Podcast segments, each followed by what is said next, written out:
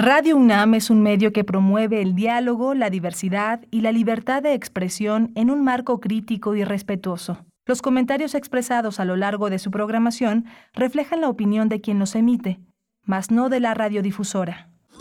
Radio UNAM presenta Primer Movimiento. El mundo desde la universidad. Siete con cuatro minutos de la mañana de este jueves que inaugura septiembre, inicia el mes de septiembre. Y es jueves eh, primero primero de septiembre, un mes que arranca, pues, eh, importante, un mes con que arranca con el informe de gobierno. Eh, en este año será el cuarto informe de gobierno del presidente Andrés Manuel López Obrador y también es un mes marcado por la tragedia de la noche de Iguala. En este septiembre se cumplen ocho años de los hechos de Iguala. Hace unos días, como sabemos, como saben, se presentó el primer informe. Es el primer informe de la Comisión Especial donde, pues, se confirma lo que sabemos, lo que se gritó en las calles durante todos estos años, que fue el Estado. Y bueno, hoy vamos a dedicar un tiempo para, para hablar al respecto, pero primero lo primero, les saludamos, les damos la bienvenida en esta mañana de jueves, les acompañamos pues en el caos de la ciudad, en la ciudad en la que se encuentren en este país, porque ya con las, con las actividades reanudadas en lo presencial, pues todo se está volviendo muy complicado en varias zonas de nuestras ciudades. Les saludamos, eh, les acompañamos desde el 96.1 de la frecuencia modulada y el 860 de AM, también en la web www.radio.unam.mx con todo el equipo listo. Rodrigo Aguilar en la producción ejecutiva y a cargo de los controles técnicos esta mañana, como cada mañana, se encuentra Arturo González. Mi compañero Miguel Ángel Quemain, muy buenos días en los micrófonos. ¿Cómo estás, Miguel Ángel? Hola, Berenice, buenos días. Buenos días a, todos los radioescuchas. Eh, ya estamos eh, en en esta, en esta mañana de primero de septiembre, son las 7.05 de la mañana. Vamos a tener un menú muy interesante. Va a estar con nosotros eh, eh, uno de los gestores, de los eh, que ha pensado este Festival Internacional de Teatro Universitario, Juan Meliá, que dirige Teatro UNAM y que es, es, un, es un punto de inflexión este Festival Internacional de Teatro Universitario con una carga, con una programación interesantísima, con una propuesta estética eh, singular después de este después de estas de estos confinamientos que llevaron al teatro a situaciones eh, de muchísimo acoso, de muchísima angustia. La UNAM ha estado presente de una manera ininterrumpida, generando, apoyando, haciendo posible muchas propuestas que no solo vienen de la UNAM, pero vienen de universitarios que forman parte de este patrimonio, de este patrimonio y que han buscado su propio camino, pero que todos los caminos terminan por conducir a la UNAM. Así que el Festival Internacional de Teatro Universitario es una convergencia del teatro del mundo y del teatro de Latinoamérica y de México. Y después de esa charla tendremos el Observatorio Astronómico con la doctora Gloria Delgado Inglada, investigadora del Instituto de Astronomía de la UNAM, comunicadora científica, y nos va a hablar de la misión Artemis de la NASA, que debería haber despegado hacia la Luna, no lo logró. Vamos a ver de qué se trata con la doctora Delgado Inglada hacia el final de esta hora. Vamos a tener también a la poeta, a la ensayista Alicia García Bergua. Ella ha escrito un libro muy, muy, muy interesante, La lucha con la zozobra. Es una, es una, eh, un ensayo que tiene al lenguaje como protagonista. La identidad del poeta moderno, este, no es una abstracción que se construya eh, así de, la nada, sino tiene una relación con el lenguaje, con la tradición y la identidad poética está formada por eso. Tiene tres poetas eje Javier Villarrutia, Jorge Cuesta y Gilberto Owen, con una tradición que está apoyada en López Velarde, Juan José Tablada, Alfonso Reyes y Pedro Enrique Sureña. Un libro delicioso porque además integra una cantidad de poemas importante. Lo editó la Universidad Autónoma de Nuevo León y vamos a hablar con ella, vamos a hablar con ella que también es poeta y de las buenas, además profunda, poderosa, Alicia García Bergua con nosotros. Sí, de verdad que es un, un texto, ah, eh, también yo lo encuentro desafiante, ya lo, ya lo veremos, ya lo, ya conversaremos con su autora. Es un texto muy interesante, muy profundo, desafiante para el lector, así es que vamos a tener esta oportunidad de acercarnos a esa visión de la poesía del modernismo, de la poesía eh, revolucionaria y postrevolucionaria en México. También tendremos en la nota nacional la investigación mm, titulada Protección de papel para periodistas en México Es una investigación que realiza el colectivo Desde Provincia y vamos a hablar precisamente con una de sus integrantes, Samantha Páez Guzmán, periodista, que, bueno, junto con el colectivo Desde Provincia nos traen esta investigación que revisa los estados de la República con respecto a las instancias que buscan proteger a periodistas, instancias que en varios estados, en una buena parte de los estados de la República, no cuentan ya sea con presupuesto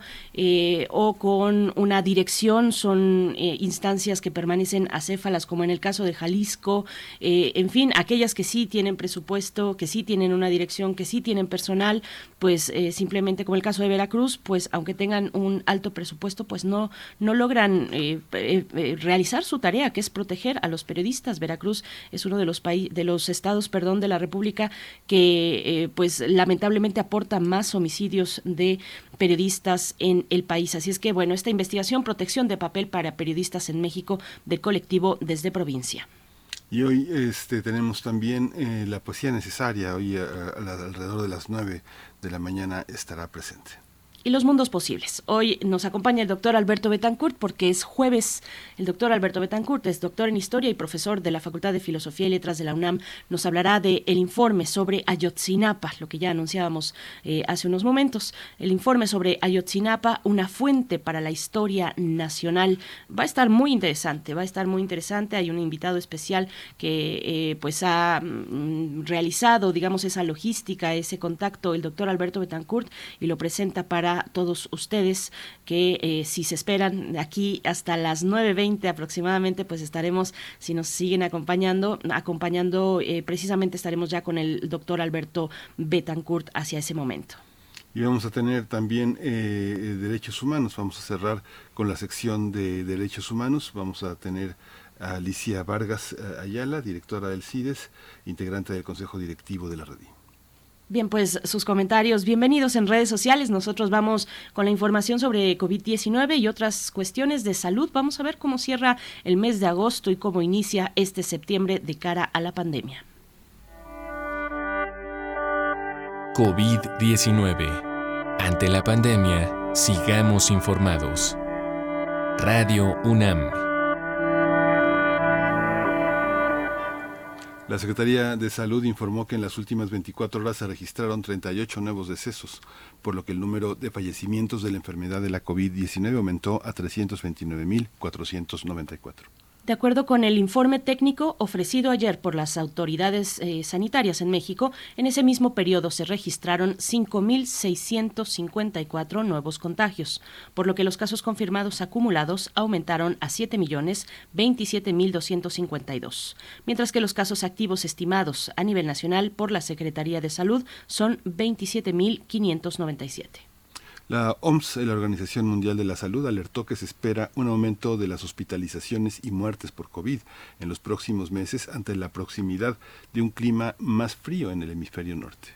Tedros Adhanom, director de la OMS, dijo que la pandemia está experimentando un descenso de las muertes notificadas en todo el mundo, pero reiteró que las subvariantes de Omicron son más transmisibles y recordó que la cobertura de vacunación entre las personas de mayor riesgo sigue siendo demasiado baja, especialmente en países de escasos recursos. En la información de la UNAM, eh, Fernando Corona Cabrera y Diego Alfonso Mendoza Flores, que son alumnos de la Prepa 9, Pedro de Alba, y de la Escuela Nacional Preparatoria número 6, Antonio Caso, eh, obtuvieron los puntajes más altos en el examen del concurso de asignación a la educación media superior en la zona metropolitana eh, en este 2002, en, el examen que hace Comitex en el examen que hace Comipems. Precisamente, bueno, pues ambos alumnos, felicidades, felicidades a ambos y a todos los que realizaron un esfuerzo importante porque fue muy complicado atravesar ese proceso en la adolescencia, pues en esta pandemia, pero felicidades Fernando Corona Cabrera, Diego Alfonso Mendoza Flores, a todos los demás y a todas las alumnas también que ahora ya se integran a los espacios de la Escuela Nacional Preparatoria y del Colegio de Ciencias y Humanidades, pues bueno, ambos alumnos, estos dos alumnos destacados, están convencidos de que su ingreso a la UNAM y los estudios que realicen contribuirán a reducir la desigualdad social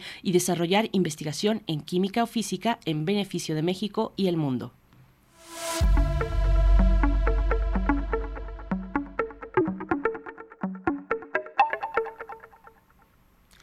Bien, pues vamos con recomendaciones culturales. Continúan las actividades de la cuarta edición de la Feria Internacional del Libro de las Universitarias y los Universitarios, Filuni, que se realiza en el Centro de Exposiciones y Congresos de la UNAM. La Filuni cuenta con 300 expositores que ofrecen títulos de 352 sellos universitarios, no solamente del país, sino de fuera. Fuera, varios países se integran, eh, además de las universidades invitadas de honor, la Universidad de Costa Rica, la Universidad eh, Complutense de Madrid. Bueno, el programa también contempla actividades para profesionales, editores, bibliotecarios también, mientras que el público en general podrá disfrutar de presentaciones de teatro, música y actividades artísticas, así como la presencia de autores y autoras de diversas latitudes. No se lo pueden perder, perder de verdad. Acérquense a la Filuni, eh, disfruten, disfruten de la producción editorial universitaria, de los eventos, bueno, hay hasta música, hay talleres,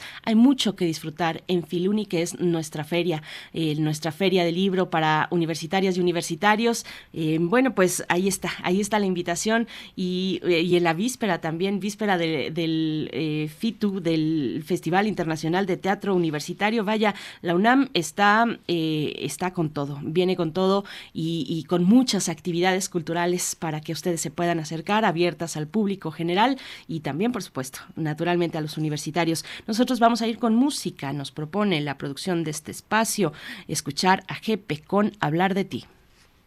Me gustan tus ojos azules, me encanta tu pelo que es como una nube que llovido tanto que no tiene nada más que ocultar. Me encanta tu boca que dice que sabe, entiende y perdona a los sabios y giles que han comido tanto que han agotado su voluntad de querer. Me gusta que uses la palabra amigo cuando quiero estar un rato contigo. No hay ningún secreto que guarde conmigo sin preguntar. Me encanta sentir así tu respiro abriéndose paso al invierno tan frío. Un mundo gigante, cambiante y jodido es bueno sentirse así.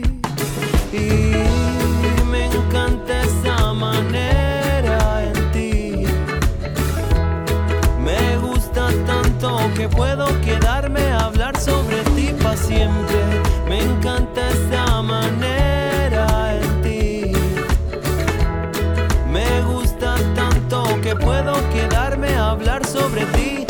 Gustan tus ojos azules, tu mente que acepta las desilusiones. El tiempo que pasa nos va dejando libres para estar mejor.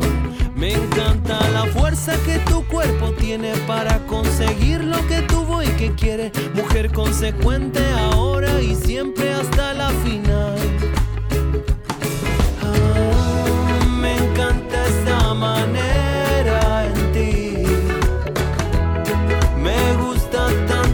que puedo quedarme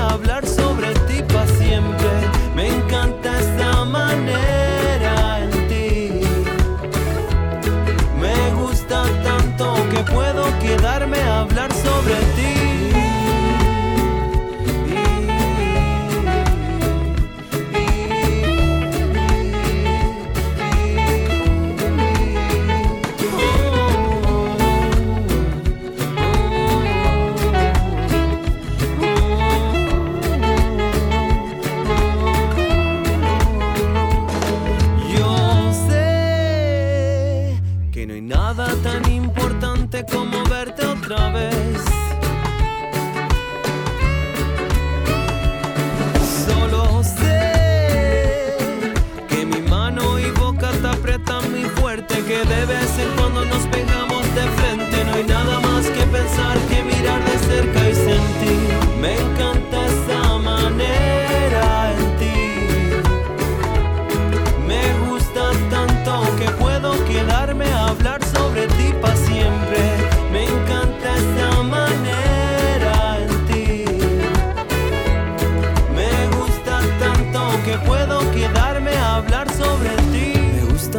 Ojos azules, me encanta tu pelo que es como una nube que he llovido tanto que no tiene nada más que ocultar. Me encanta la fuerza que tu cuerpo tiene para conseguir lo que tuvo y que quiere, mujer consecuente ahora y siempre hasta la final. Primer movimiento. Hacemos comunidad en la sana distancia.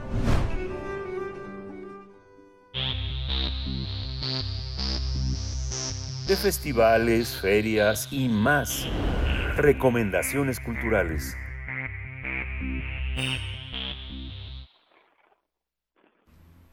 Aquí estoy.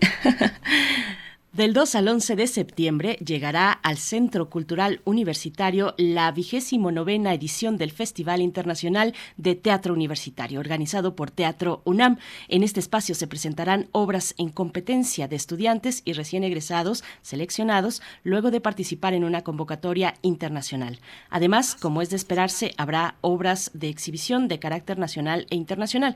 Se espera la participación de jóvenes estudiantes y recién egresados que provienen de Argentina, Colombia, Chile, España, así como artistas de México que vienen de distintos estados como Aguascalientes, Ciudad de México, Hidalgo, Veracruz, entre muchos más. El programa de actividades contempla funciones presenciales y a distancia. El público interesado también podrá disfrutar de lecturas dramatizadas, proyecciones y venta de publicaciones especializadas. Eh, además, en esta edición se hará entrega del reconocimiento Luisa Josefina Hernández a la docencia teatral y por su parte el ciclo de apuntes en colaboración con Cátedra Igmar Berman en cine y teatro, realizará el Apuntatón, en el que se desarrollarán algunas mesas redondas y en colaboración con la Filmoteca de la UNAM se proyectarán las obras como Siendo peces podemos ver el agua de Bárbara Folkes. Así es que bueno, vamos a tener una charla esta mañana sobre esta eh, edición número 29 del Festival Internacional de Teatro Universitario y nos acompaña con mucho gusto de saludarle. Presento a Juan Meliá, director de Teatro UNAM.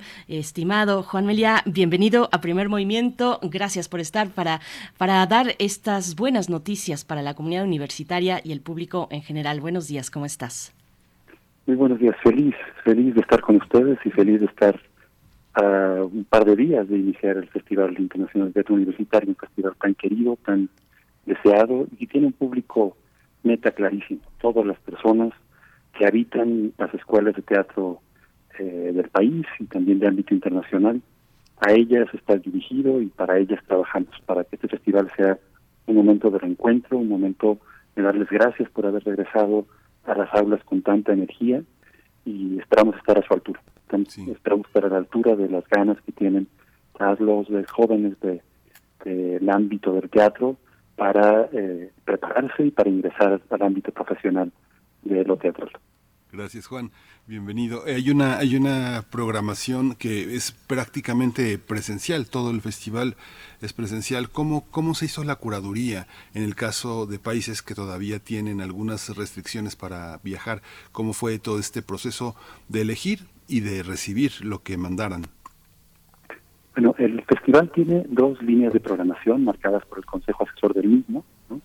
La primera es la convocatoria internacional que selecciona por diferentes categorías aquellas obras creadas tanto en el interior de las escuelas por recién o por recién egresados de las mismas.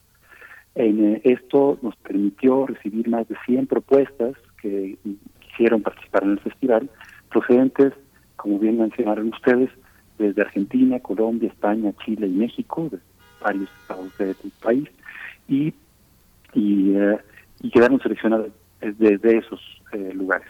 Este primer eh, núcleo de programación es lo que nosotros llamamos el núcleo de oportunidad, de poder visibilizar e impulsar eh, lo que se crea, lo que se piensa, lo que emana de dentro de las escuelas de teatro. Y consideramos que es la labor fundamental, la labor fundacional del festival. Por otro lado, en cuestión de la programación por invitación, que llamamos de exhibición, en exhibición, lo que tratamos es de ofertar a nuestro público meta en eh, obras de muy diferente rango estético, temático, que puedan eh, interesarles o generarles interés en relación a eh, líneas de creación que después no ves a veces dentro de tu escuela. Por lo mismo, tenemos desde teatro construido en colectivo, de manera muy profunda, con la compañía que dará eh, inauguración, que será la, la, que participará en la ceremonia inaugural del festival, la compañía eh, Teatro de Galpao, de Brasil, con más de 40 años de historia en el teatro iberoamericano, una compañía respetadísima, súper aplaudida, ¿no? Y eh, por otro lado, eh, tendríamos un teatro, una obra de teatro, por ejemplo, la, violación de una actriz de teatro, que se llama la obra de, de, la chilena Carla Zúñiga, una de las voces de la dramaturgia latinoamericana jóvenes más potente, ¿no? que estará presentándose en la última semana del festival, o también este sábado y domingo próximo estará presentándose desde Argentina, una creadora eh, que, que está en el límite entre el teatro, la danza, las artes vivas, lo performático, Marina Otero, ¿no? que presentará su nueva obra, Lovni, una obra ya presentada en Europa, presentada en los principales festivales eh, de Buenos Aires y que estará acompañándonos dentro del auditorio del MUAC. ¿no? Es una programación muy diversa en los dos sentidos, tanto en la, en la generada por convocatoria como en la generada por, eh, por selección para exhibición. Juan, ¿qué, qué, desafío, cuánto esfuerzo colectivo, qué ganas de estar ahí eh, como espectador y supongo también para estos jóvenes eh, que, no lo tuvieron nada fácil, ¿no? Eh, tal vez con pocas oportunidades de ensayar en presencial, de levantar sus propuestas en condiciones pues no, no ideales. Para ellos también implicó un doble desafío. ¿Cómo ves tú ese trabajo? ¿Qué reflexiones emergen en torno al FITU de esta edición 2022, pues ya en lo presencial, pero con arrastrando eh, todos esos eh, pues elementos desafiantes, ¿no? Eh, un entorno a distancia y un ímpetu por pues seguir haciendo lo que aman, que es el teatro, Juan. Te agradezco mucho lo que comentas. desde el Consejo Asesor del Festival fue el primer punto que pusimos en cuestión. Lo difícil que había sido para ellos. Es es clarísimo, hay investigaciones en diferentes partes del mundo que los principales afectados en la pandemia en el ámbito de las artes han sido las generaciones jóvenes, ¿no? aquellos que estaban o en proceso de formación, que vieron detenidos eh, todo en el ámbito de las artes escénicas. Imagínense las clases a través de las plataformas digitales, ¿no? Cómo suplir una clase de ámbito físico, ¿no? En, eh, de, un, de un salón de ensayo a pasar a estar en tu casa, en tu recámara o en el cuarto que podías conseguir un poco de silencio para estar preparándote para, para tu vida profesional. Fue muy complejo, pero también para aquellas eh, generaciones que estaban egresando. Hubo generaciones que egresaron a final de 2020 o 2021 y, y ellas ¿no? Eh, salieron a un mundo detenido, salieron a un mundo que no había pensado en ellos en ese momento. Para las generaciones de alguna manera de más edad o más avanzadas, ya teníamos un, eh, un, colchón donde protegernos un poco, ¿no? Pero para las jóvenes, los jóvenes, les jóvenes no, Había, eh, había que estar atentos a lo que estaba sucediendo y, eh, y el Consejo Asesor nos lo puso muy claro. Las consecuencias fueron hondas, hondas en el sentido hasta físico como mental, ¿no? en, relación a, a lo que sufrieron y, y las consecuencias del mismo y al mismo tiempo había que generar impulso y visibilidad sobre ellos en lo que estaban regresando con, unas enormes ganas después de estos casi dos años. Por lo mismo sentimos una enorme emoción cuando empezaron a llegar las inscripciones al festival, cuando llegaron propuestas muy diversas entre sí, en, eh, en su mayoría presenciales, pero también en la categoría de procesos de creación eh, digital. También abrimos una sección y llegaron propuestas y eso nos emocionó mucho y así también reaccionamos en relación a la programación eh, que rebasa las obras, ¿no? todo lo que tiene que ver con talleres, con mesas redondas, conferencias, dentro del eje de cuidado, que ahorita con gusto hablaré de los ejes de programación de todas las actividades, dentro del eje de cuidado nos enfocamos mucho a, trabajando con Danza UNAM y la cátedra Gloria Contreras, a generar una serie de talleres y obras y acciones eh, colectivas donde generáramos procesos de reencuentro, así como también como mencionaste al principio, dentro del ciclo de apuntes, el apuntatón, de cómo eh, revivir el, modelo de, aprendizaje dentro de las aulas y reflexionarlo de manera crítica. Creo que es un punto fundamental el, volver a posibilitar el estar juntos, volver a posibilitar el, a posibilitar el encuentro, volver a posibilitar el que el teatro se, se construya, se piense se enseñe y, se ofrezca a los diversos públicos de una manera eh, segura, equitativa, igualitaria, cuidada. Oye, Juan, también en este formato presencial lo que está en competencia están las escuelas profesionales de teatro y como subcategorías están puestas los montajes estudiantiles dirigidos por estudiantes, los montajes estudiantiles dirigidos por asesorados por, o asesorados por maestros, el montaje de egresados y el teatro para niñas, niños y jóvenes audiencias. ¿Para quién, a quién se dirige toda esta, todo este esfuerzo de programación? Cómo, cómo observarlo si e, eres solamente un espectador o, por supuesto, como partícipe de esto, qué es lo que deja en estos dos, en estos dos rubros, como espectador, como alguien que se interesa en Teatro UNAM y como alguien que participa de esta factura y esta formación del teatro, Juan. Sí, el, mundo del teatro tiene, tres grandes eh, públicos, diría yo. El, el de aquellos que están formándose, en eh, el, segundo rubro, el de los que viven y construyen el teatro todos los días, que son en gran parte también uno de los públicos más fieles que tiene el teatro mismo. Y por último, pero en primer lugar en importancia, es el público puro y duro. Toda la diversidad de públicos de diferentes generaciones, edades, tendencias, que eh, asisten eh, semana a semana a las diferentes actividades en los diferentes teatros del mundo, de nuestro país, en particular a nosotros nos toca hablar de los que asisten a Teatro UNAM, a las actividades de teatro. En esa, esa compilación de posibles públicos estará totalmente invitada, está totalmente invitada a estar con nosotros dentro del festival. Todas las actividades son de entrada libre, todas las actividades pueden ser presenciadas por dicha diversidad de públicos y estamos seguros que van a encontrar obras que les resuenan, que, que eh, sea porque les gusta el teatro eh, más en el ámbito desde, eh, generado desde la actuación, este que se defiende no desde la escenografía, no desde, las, desde lo performático, sino la actuación pura y dura, lo van a encontrar en el festival. Al mismo tiempo van a encontrar acciones performativas eh, de, de, de, absoluta potencia y contemporaneidad, o teatro que emana del ámbito comunitario. Por ejemplo, tenemos la presencia de teatro desde El Salvador, con el grupo eh, La Cachada o desde eh, León, Guanajuato, con el grupo Los de Abajo. Este en particular me gusta mucho mencionarlo porque quienes van a actuar dicha obra son eh, los niños y jóvenes de una agrupación de teatro comunitario de una de las colonias más difíciles de León, Guanajuato, que viene haciendo teatro para su comunidad y creyendo en el teatro desde antes de formarse en el mismo. Eh, y el, tenerlos presentes en el Centro Cultural Universitario para nosotros es de, una, un honor, es una profunda alegría de poderlo tener. Entonces, van a tener obras, desde obras para niños y jóvenes, el carro de comedias, las obras que mencionaba de ámbito internacional, las obras en competencia y las, las diferentes dramaturgias que están que, que eligieron estas,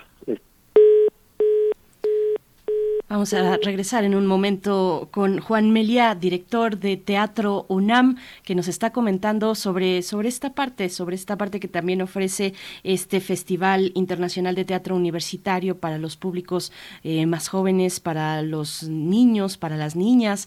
Eh, pues es un registro muy importante también que, que, debe quedar ahí constancia y memoria de que este, este festival se ocupa de los públicos diversos y que, y que en esta, y que en este festival además, por supuesto, naturalmente se da, se da espacio a una producción muy interesante que va de la dramaturgia a la actuación. Ya está por acá. Eh, querido Juan, te, se cortó tu comunicación, pero por favor continúa con tu comentario. Perdón, no supe dónde me, me quedé, eh, disculpe pues ya hacia el un poco hacia el cierre de esto de lo que significa también este teatro este teatro infantil este teatro pues para los más jóvenes un poquito al cierre de esa cuestión que también tiene eh, pues en, en, la mira eh, este festival. Sí el festival está eh, generado a partir de seis ejes de programación los dos primeros yo los llamo fundacionales. El de oportunidad que es el eje de la convocatoria internacional en eh, el eje de expansión, que es el eje donde generamos procesos de formación alternativa a la que encuentran dentro de las aulas, y después tenemos cuatro ejes temáticos. En, el de cuidado, que habla sobre eh, procesos de sororidad, de trabajar de forma segura, igualitaria dentro de nuestro de nuestro entorno, el de el eje de comunidad, eh, que habla de eh, en la misma línea del eslogan de su programa, el cómo debemos construirnos y pensarnos siempre en procesos colectivos y en procesos en donde estamos juntos creciendo y fortaleciéndonos. El eje de resistencia, que es el que eh, enfocamos hacia el ámbito temático eh, de las heridas eh, abiertas en nuestra sociedad, nuestra colonia, en nuestra familia, en nuestra calle, en nuestra ciudad, ¿no? el eje del teatro como acción política, que, que no huye de, de, los temas reales que nos acontecen, y por último el eje de territorio, que habla sobre el teatro fuera de los espacios convencionales, en las plazas, en las colonias, en los espacios alternativos y a partir de la pandemia también en nuestras pantallas. Ese es el modelo que hemos construido y tiene en cada uno de ellos obras, acciones de reflexión y acciones de encuentro con este penúltimo teatro como acción política. Bueno, ahí me quisiera detener en la participación de otras instancias de la UNAM que colaboran también en el festival. Está Piso 16, pero está también, bueno, Piso 16, que si no lo conocen, es un proyecto más o menos reciente que se encuentra en el Centro Cultural Universitario Tlatelolco, pero también está la Cátedra Nelson Mandela de Derechos Humanos. Juan Melia, cuéntanos, porque lo destaco porque para la clausura pues tendrán la premiación de a la dramaturgia con derechos humanos. Háblanos un poco de ese, mm, pues, de, ese perfil del festival, porque es importante retomar eh, pues estos elementos, los derechos humanos, hacerle frente a la situación social y política que, que existe en nuestro país, Juan. Bueno, es un tema fundamental que, que Cultura UNAM y Teatro UNAM, las diversas direcciones y áreas que la conforman, no hemos huido de ella en ningún momento desde hace varios años. El que nos preocupa la violencia en el país consideramos que la cultura es, eh, eh, además de un derecho eh, para toda la sociedad, es una herramienta fundamental para hablar de lo que nos acontece.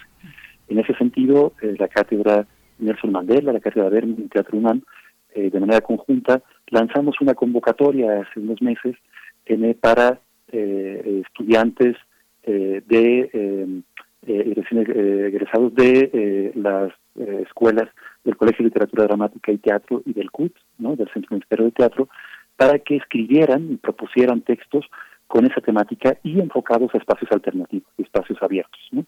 juntando dos intereses profundos del festival, la, temática eh, como acción política y el teatro fuera de los espacios convencionales.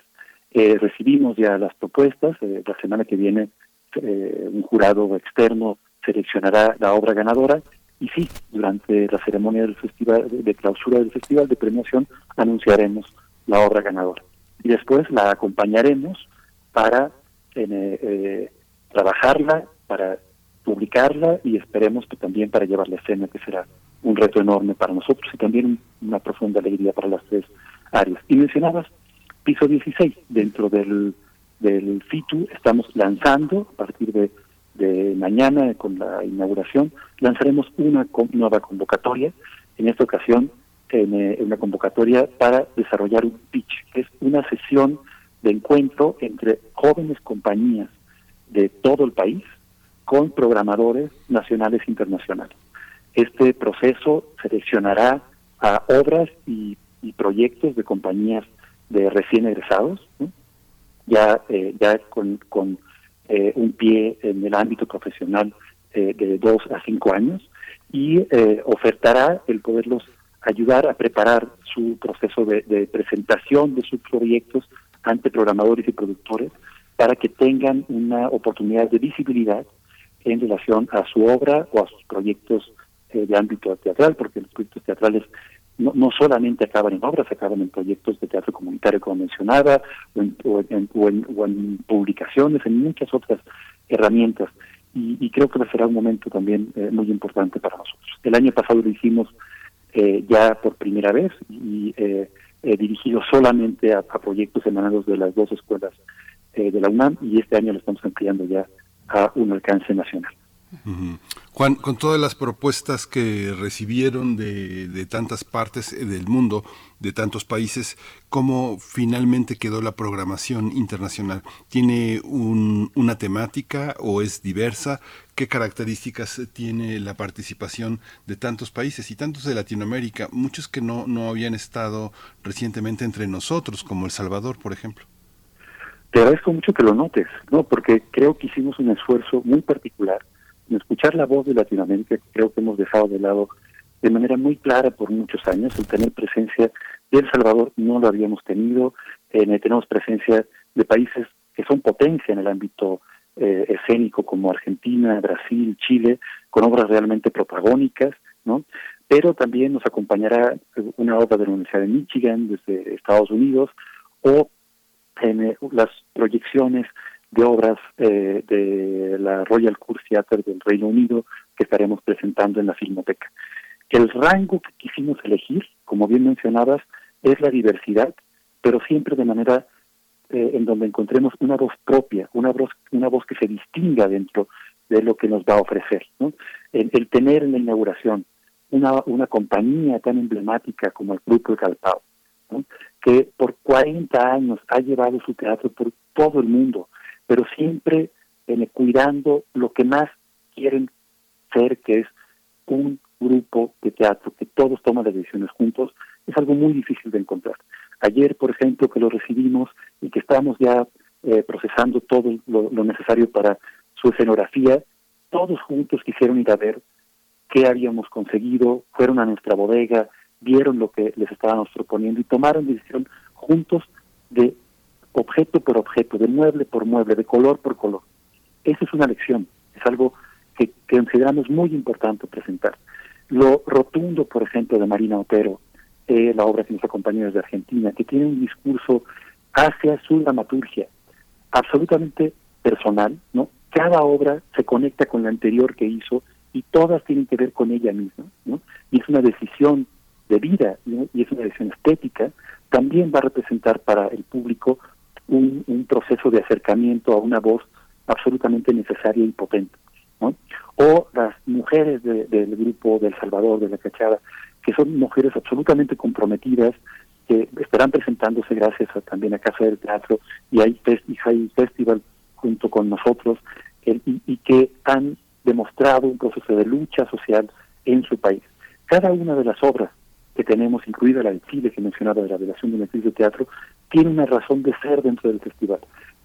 Soporta, cimienta la curaduría dentro de los ejes temáticos, pero también esos ejes temáticos están sustentados hacia aquello que vemos que es un grito desesperado en las escuelas de teatro del país y en la comunidad teatral del país. Y, por supuesto, que conecta con nuestra sociedad, con los públicos. Esa es la diversidad que estamos ofreciendo. Juan Melia, qué, emoción, eh, da mucha emoción esta edición del, FITU, porque es el año del reencuentro, el año en el que el teatro tiene mucho que decirnos y también los públicos le, hablan a los creadores. Eh, ya acercándonos al cierre, eh, bueno, son es, es, un festival muy generoso, ofrece ya como nos has descrito y todavía más, pues una oportunidad de acercarnos, de reencontrarnos de nuevo en el teatro universitario, además de observar a los alumnos, a las alumnas, a les alumnes eh, y, quisiera, un poco para ir cerrando, eh, que nos comentara sobre este reconocimiento a la docencia teatral, el reconocimiento Luisa Josefina Hernández. En nuestras facultades, en nuestras prepas, CCHs, eh, pues hay un trabajo de extensión universitaria en talleres de teatro muy, muy interesantes que, que llevan, pues algunos llevan años haciendo teatro desde ese registro, pero cuéntanos un poco de qué va y hacia dónde va este reconocimiento a la docencia teatral. Bueno, desde hace dos años eh, consideramos que era muy importante dar eh, voz, visibilidad a las maestras, maestros eh, que todos los días están dentro de las aulas. El festival había tendido y con enorme tino a eh, poner en el pedestal a alumnas, alumnos y alumnas, cosa que está también maravilloso, ¿no? Pero es importante no perder de vista quienes los acompañan. Y en ese sentido nació el reconocimiento de Luisa Josefina Hernández a la docencia teatral. La maestra eh, nos cedió su nombre para poder eh, aplaudir a sus compañeros de, profesión, de, gremio, y, eh, y anunciaremos en las fechas próximas a los reconocidos tanto del Colegio de Literatura Dramática como del Centro Universitario Teatral y por primera ocasión también a un maestro o maestra de ámbito nacional. Así fue decidido por el Consejo Asesor del Festival y lo estaremos anunciando. Y si me lo permiten, me gustaría mencionar una actividad que considero fundamental también este año, ¿no?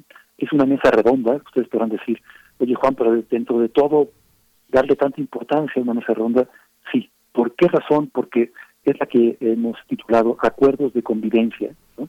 y es una mesa redonda que va a ser un diálogo entre dos documentos, dos documentos que hablan sobre el, eh, la necesaria eh, forma de llegar a acuerdos eh, en el ámbito de equidad, de sororidad, de cuidado, de atención, de respeto en las aulas y en nuestro convivir dentro de, de, los espacios de creación y ensayo en el ámbito de las artes escénicas. Estos dos documentos serán la recién aprobada Guía de Conducta para la Comunidad del Centro Universitario de Teatro, CUT, una de las primeras, si no la primera guía en su tipo a nivel nacional, y que en la cual pudieron trabajar todos los integrantes de la comunidad del CUT, y dialogará con un texto de recién aparición eh, que se llama Género y Relaciones de Poder, eh, MeToo en las Artes, eh, de, eh, de, los, de las denuncias a los cambios estructurales que se publicó en Europa en los últimos meses, gracias a instituciones tan importantes como The Move o Shift Culture. Y, y el, eh, los que crearon dichos do documentos, los responsables de los mismos, estarán dialogando, presentándolos y dialogando cómo fue el proceso de creación de ambos y qué nos ofrecen. Creo que es un punto fundamental de encuentro hacia el, no el futuro, sino hacia el día a día de nuestras aulas en el ámbito de las artes escénicas, que es fundamental atender dentro de un festival que se preocupa por el cuidado de dicho proceso. Sí. Pues felicidades Juan, qué, qué, qué diversidad de, de, enfoques es para como muchos, muchos temas para desarrollar. Yo creo que dejará mucha tarea para todo lo que queda del año, reflexionar. No es un festival que dure nada más eh, lo que están las funciones. Yo creo que va a dejar mucho material, muchas relaciones y mucho para 2023. Muchas gracias y pues ahí estaremos. Eh, inicia mañana. Buena suerte, mucha mierda, pero también mucha suerte. Las dos, de las dos y mucho pensamiento, muchas ideas. Gracias, Juan Melia. Muchas gracias a los dos. Siempre es una alegría y una profunda emoción hablar con personas que quieren tanto la cultura, pero en particular al teatro. Los esperamos a los dos en, los escenarios del FITU, en las vacas, en las mesas de diálogo, en, y sobre todo esperamos a todos los, los radioescuchas de, de su programa. En, el FITU es de ustedes, por favor, disfrútenlo, apláudanlo, critíquenos, eh, recomiéndennos, estamos a su absoluta disposición para hacer un festival de, que nos permite un absoluto reencuentro en, en, el Centro Cultural Universitario. De verdad, muchas gracias y que tengan todos, todas un buen día. Enhorabuena, enhorabuena, Juan Meliá, y a todos y a todas quienes hacen parte de este esfuerzo, el Festival Internacional de Teatro Universitario, del 2 al 11 de septiembre en el Centro Cultural Universitario de Ciudad Universitaria, en sus recintos, en sus teatros, en sus jardines también, en sus explanadas, mucho teatro en estos días, teatro universitario, y qué interesante esta, este último punto de la mesa redonda, acuerdos de convivencia, porque yo creo que es esencial para volver a las aulas, recordar cómo estábamos cuando nos llegó la pandemia. Yo creo que esa es una reflexión que tenemos sí o sí que hacer en todos nuestros espacios universitarios y el FITU hace de esa manera. Así es que bueno, dejamos aquí esta cuestión, este tema y esta invitación para ir con música. Funky Fiesta es lo que vamos a escuchar de Ra Guayana y Cheo.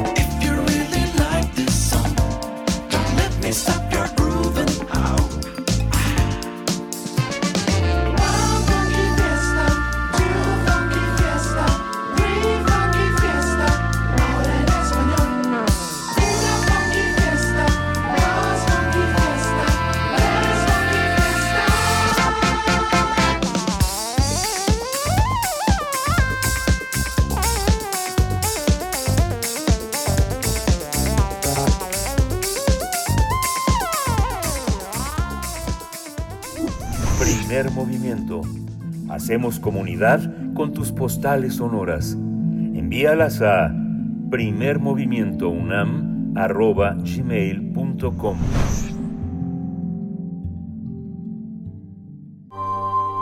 Del brazo de Orión al universo. Observatorio Astronómico.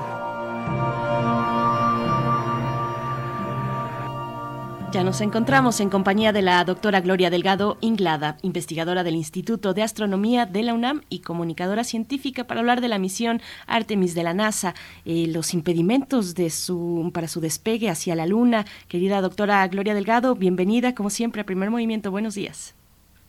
Muy buenos días, Berenice y Miguel Ángel, y a todas las personas que nos están escuchando. Gracias, Gloria. Gracias, doctora. Adelante, por favor, cuéntanos. Pues así es, estos días hemos estado escuchando y leyendo mucho sobre el proyecto Artemis o Artemisa 1 de la NASA. Estaba previsto su lanzamiento para el pasado lunes, pero hubo una serie de problemas que hicieron que se haya tenido que retrasar.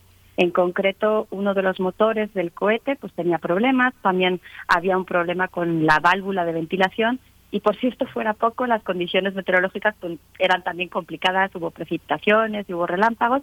Entonces, en este momento, ahora mismo, está previsto que el lanzamiento suceda el sábado a la 1.17 de la tarde en horario del Centro de México. Digo en este momento porque en principio no debe de cambiar, pero nunca sabéis, debemos estar ahí atentas y atentos. Entonces, hoy y mañana se van a realizar algunos eventos con los medios de comunicación en los que se va a explicar cómo se va a ir avanzando todos los pasos que se tienen que dar, que son muchísimos, antes de que suceda este lanzamiento. Desde 40 horas antes ya eh, va a estar esta transmisión, así que eh, pueden, pueden verla en, las redes de la NASA, ¿no? Y el sábado, desde las 4.45 de la mañana, ya empieza la cobertura del evento en sí y en español va a ser a partir de mediodía en el canal específico que tiene la NASA de, en YouTube, que es de la NASA en español, ¿no? Entonces, bueno, antes de hablar con un poquito más de detalle sobre la misión Artemisa, yo les quiero recordar algunos datos sobre otras misiones que ha habido a la Luna. La primera nave espacial que logró llegar a la Luna e impactar contra su superficie fue una rusa, Luna 2, en el año 1959. Unas pocas semanas después, Luna 3 ya consiguió enviarnos imágenes, las primeras fotografías de la cara oculta de la Luna y, con ellas se pudo hacer un mapa de esa región que pues por ser oculta pues era también desconocida. Después en 1964 y 65 hubo eh, las Ranger 678 ya de Estados Unidos que enviaron también imágenes antes de impactar contra la superficie lunar. Y estas son las primeras misiones exitosas de este país. Así que primero eh, fue Rusia, ¿no? Quien, quien logró y, después Estados Unidos. Y ha habido otras muchas misiones rusas y estadounidenses que siguieron a las, a las primeras, unas con éxito y, y, la mayoría no, porque obviamente esto es una falla complicada, ¿no? Hasta que en 1969 todos recordarán, incluso los que no lo vivimos lo recordamos, que tuvo lugar el primer alunizaje tripulado. Los astronautas del Apolo 11 durmieron en la superficie lunar y uno de ellos incluso caminó sobre ella. Pero no fueron los únicos que llegaron a la Luna, que a veces pensamos que sí. Durante el programa Apolo, que fueron en realidad varias misiones, hubo 24 astronautas que fueron a la Luna y la mitad pudieron caminar sobre ella. Cuando finalizó este programa Apolo, pues ya también se detuvieron los viajes tripulados a la Luna y podrán imaginar que todos los que fueron eran hombres astronautas, no hubo una sola mujer, tampoco una persona de color, así que una de las motivaciones que comenta la NASA para este programa Artemisa es justo eso, que por fin una mujer y por fin una persona de color pues puedan eh, viajar eh, a la luna y, bueno, representar pues, a, otro tipo ¿no? de, personas que hay en este mundo. El objetivo científico de Artemisa, más allá de, lo que acabo de mencionar, es explorar la luna mejor de lo que se ha hecho hasta ahora. ¿no? Y para eso la NASA en realidad no lo hace sola, está aliada o se va a aliar en el futuro con socios comerciales internacionales y lo que se quiere, lo que se busca es establecer ya una presencia en la Luna a largo plazo. Entonces, Artemisa 1 es el primer paso hacia un envío de, los primeros astronautas a la Luna. Como nota curiosa, se han entrevistado examinado a más de 18.000 candidatos. El grupo de astronautas seleccionado eh, por el momento eh, consta de seis mujeres y siete hombres con edades entre 34 y 47 años, entre los que hay pues eh, marines, tenientes, pilotos, pilotas, biólogos, biólogas, geólogos, geólogas, ¿no? Pero no se sabe en realidad quiénes van a ser los definitivos. Aunque ahora estamos escuchando sobre Artemisa 1, como decía, esto es una de varias Artemisas. La 1 es la que va a lograr enviar a Orión eh, y que vuele alrededor de la Luna. En el 2024 está previsto que Artemisa 2 logre eh, enviar a cuatro personas que orbiten la Luna y eso será algo parecido a la misión Apolo 8 y el primer alunizaje será posible en el año 2025. Está previsto que Artemisa 3 lleve a la superficie lunar a un grupo de astronautas y en concreto eh, será el sistema de aterrizaje humano de SpaceX quien, quien, quien logre esta hazaña. Después habrá otras misiones Artemisa a partir de 2026 y lo que van a hacer es construir una estación lunar internacional que será la base para futuras operaciones y para misiones frecuentes. Cada una de las cuatro primeras Artemisas eh, cuesta 4.100 millones de dólares, que son números que asustan, pero bueno, también, como digo, el reto y la aventura pues asusta, ¿no? Por cierto que el nombre de Artemisa, eh, algunos sabrán que es, es la diosa de la caza, también del desierto, de la naturaleza, vegetación, del cuidado de los niños, de la castidad, y es la principal deidad lunar junto con Selene y Hécate. Y de hecho se le identifica con la luna. Y además es la hermana melliza de Apolo, entonces como un guiño a esas primeras eh, primer proyecto de la NASA que consiguió llevar a personas a la Luna, entonces ella es eh, Artemisa. Esta tiene una serie de componentes que, que, les voy a mencionar muy brevemente, pero primero nada más los voy a nombrar. Es el cohete SLS, que es el sistema de lanzamiento espacial, luego está la nave Orión, luego está el sistema de lanzamiento humano, HLS, y el, el Gateway. Entonces les voy a decir un poquito de cada uno. El SLS, que es el sistema de lanzamiento espacial, es el único vehículo en la Tierra capaz de poder eh, enviar a la Luna, al, a Orión, a los astronautas y a todo lo que tienen que llevar para que la misión sea un éxito. Para que se hagan una idea, mide más de 98 metros de alto, ¿no? Y es el, el cohete pues que más carga puede transportar hasta 27 toneladas. Y además es flexible, eh, puede adoptar diferentes configuraciones porque cada misión va a ser ligeramente diferente, se va a llevar carga o se va a llevar tripulación o se va a llevar ambas, entonces se puede adaptar. Y le va a poder dar a Orión la potencia que necesita para poder llegar a, una velocidad de 38.600 kilómetros por hora. Después tenemos a Orión, que es el vehículo de exploración que va a llevar a la tripulación, va a alojar a los astronautas y los va a devolver a la Tierra. Se lanzará desde el Centro Espacial Kennedy, que está en Florida, y está diseñado de manera que tenga la menor masa posible para poder transportar todo lo que tiene que llevar, ¿no? Y que esté ahí la tripulación de cuatro miembros durante 21 días. Entonces, eh, como ya mencioné al principio, hay muchos pasos que deben de realizarse de forma, algunos simultánea, algunos secuencial, para que todo sea un éxito y justamente en esta secuencia de pasos, alguno falló y por eso el lunes pues no, no se lanzó, ¿no? Eh, hay un sistema, esto es nuevo, para abortar, eh, se llama así sistema de abortar en Orión, y lo que permite es que en caso de que haya un problema durante el lanzamiento, el módulo que lleva la tripulación con los astronautas puede ser separado en cuestión de milisegundos y, digamos, ellos estarían a salvo. Pero esto es nada más al principio, en, durante el lanzamiento. Después pasa un tiempo, ese módulo de hecho se pierde y ya después pues no hay manera de abortar la misión. Ahora no lleva tripulación, pero sí que lleva unos maniquíes y de hecho se quiere poner a prueba este, este módulo ¿no? de abortar. Después tenemos al sistema de aterrizaje humano, HLS, que es el que llevará a los astronautas hasta la superficie lunar. Y al principio los astronautas van a vivir en una cabina presurizada durante unos días, una semana, y después ya eh, empezarán a desarrollar su, su, su, trabajo allí, ¿no? Y, y, el desarrollo de este sistema de aterrizaje humano lo están llevando a cabo varias empresas, algunas les van a sonar, Blue Origin, Dynetics y SpaceX pero en realidad se sabe muy poco, porque esto, como comprenderán, es algo muy complicado, que están trabajando y pensando sobre eso, entonces hay muy pocos datos que, sabemos.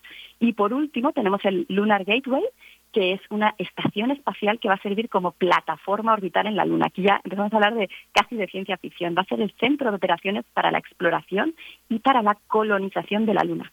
Tampoco conocemos muchos detalles, obviamente, pero bueno, el objetivo es que haya una comunicación fluida y, de bajo costo, entre comillas, entre la Tierra y la Luna tiene un elemento de propulsión y, de potencia que va a dar la electricidad, también va a facilitar las comunicaciones y tiene otra parte habitacional, que es donde estarán los astronautas y realizarán pues sus trabajos, sus investigaciones y además pues se pueden agregar nuevos elementos si la, el proyecto va, va creciendo y, y, es necesario, ¿no? Entonces, bueno, pues esto es una invitación a que sigamos atentos en las redes sociales, en la página web de la NASA, de hecho hay una específica de este proyecto con fotos espectaculares, algunas son foto, eh, fotografías ¿no? del, del, cohete, como la que puse en Twitter, otras son eh, ilustraciones que de, algo parecido a lo que podemos ver. Entonces, bueno, pues vamos a cruzar los dedos para que este sábado sí que podamos verlo en vivo, eh, el inicio de este proyecto que tenemos para muchos años de seguir hablando de él.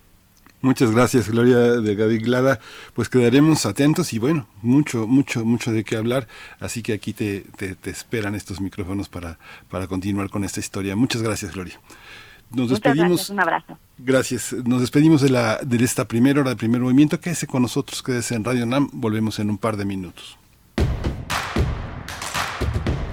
Síguenos en redes sociales. Encuéntranos en Facebook como Primer Movimiento y en Twitter como arroba PMovimiento. Hagamos comunidad.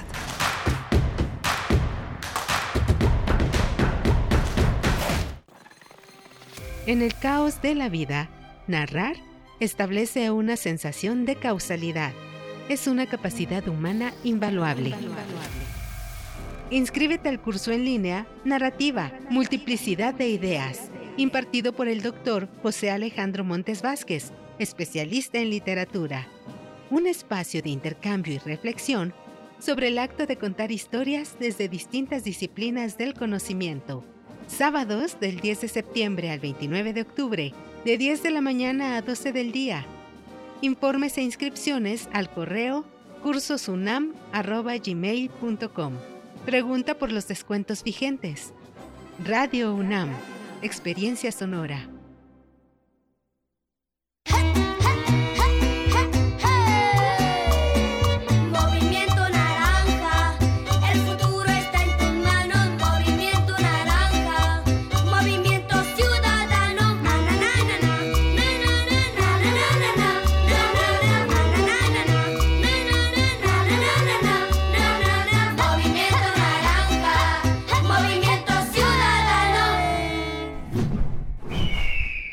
Movimiento Ciudadano. Habla Andrés Manuel López Obrador. No somos iguales durante los gobiernos neoliberales. No se atendía a los pequeños productores. Ahora estamos apoyando a dos millones de ejidatarios y de pequeños propietarios con precios de garantía, con fertilizantes gratuitos y vamos a dejar 100 mil hectáreas de riego. Hechos, no palabras. Cuarto informe. Gobierno de México.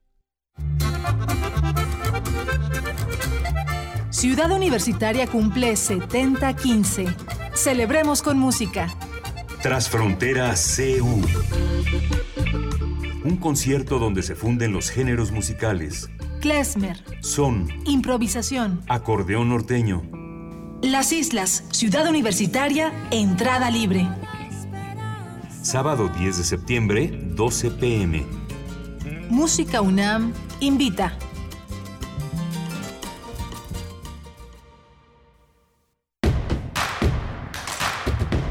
Queremos escucharte. Llámanos al 55 36 43 39 y al 55 36 89 89. Primer movimiento. Hacemos comunidad.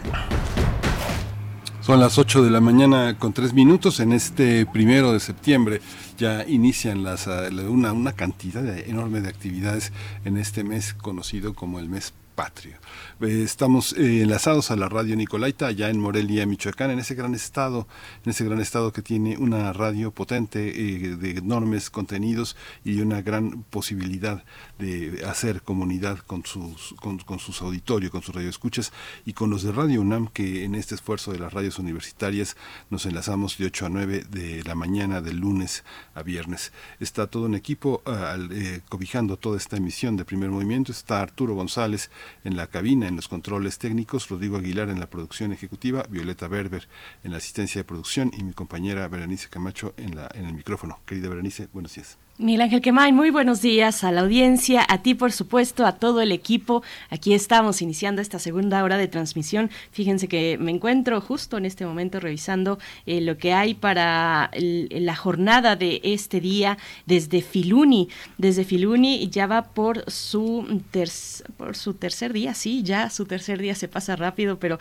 hay que aprovecharlo, hay que acercarnos. Hay presentaciones de libro, hay teatro, hay presentación de revista, también con varios libros para, para este día que tocan eh, el tema, eh, diversos temas con respecto a las y los jóvenes, eh, desde aquellos jóvenes en este, la resignificación de los jóvenes que ni estudian ni trabajan, una mirada crítica a partir de 14 realidades. es un libro que se va a presentar en este, en este día. Hay conversatorios, hay, bueno, presentaciones, más presentaciones de libro. Eh, de verdad, lectura, lectura de poesía, hay que aprovecharlo, hay talleres también de todo tipo, mm, muchas actividades en torno a esta, a esta jornada de Filuni que va, que marcha, habrá slam poético también con tendedero en vivo, el ala del tigre, novedades editoriales, bueno, bueno, de verdad que no paramos eh, observando todo y disfrutando también todo lo que han preparado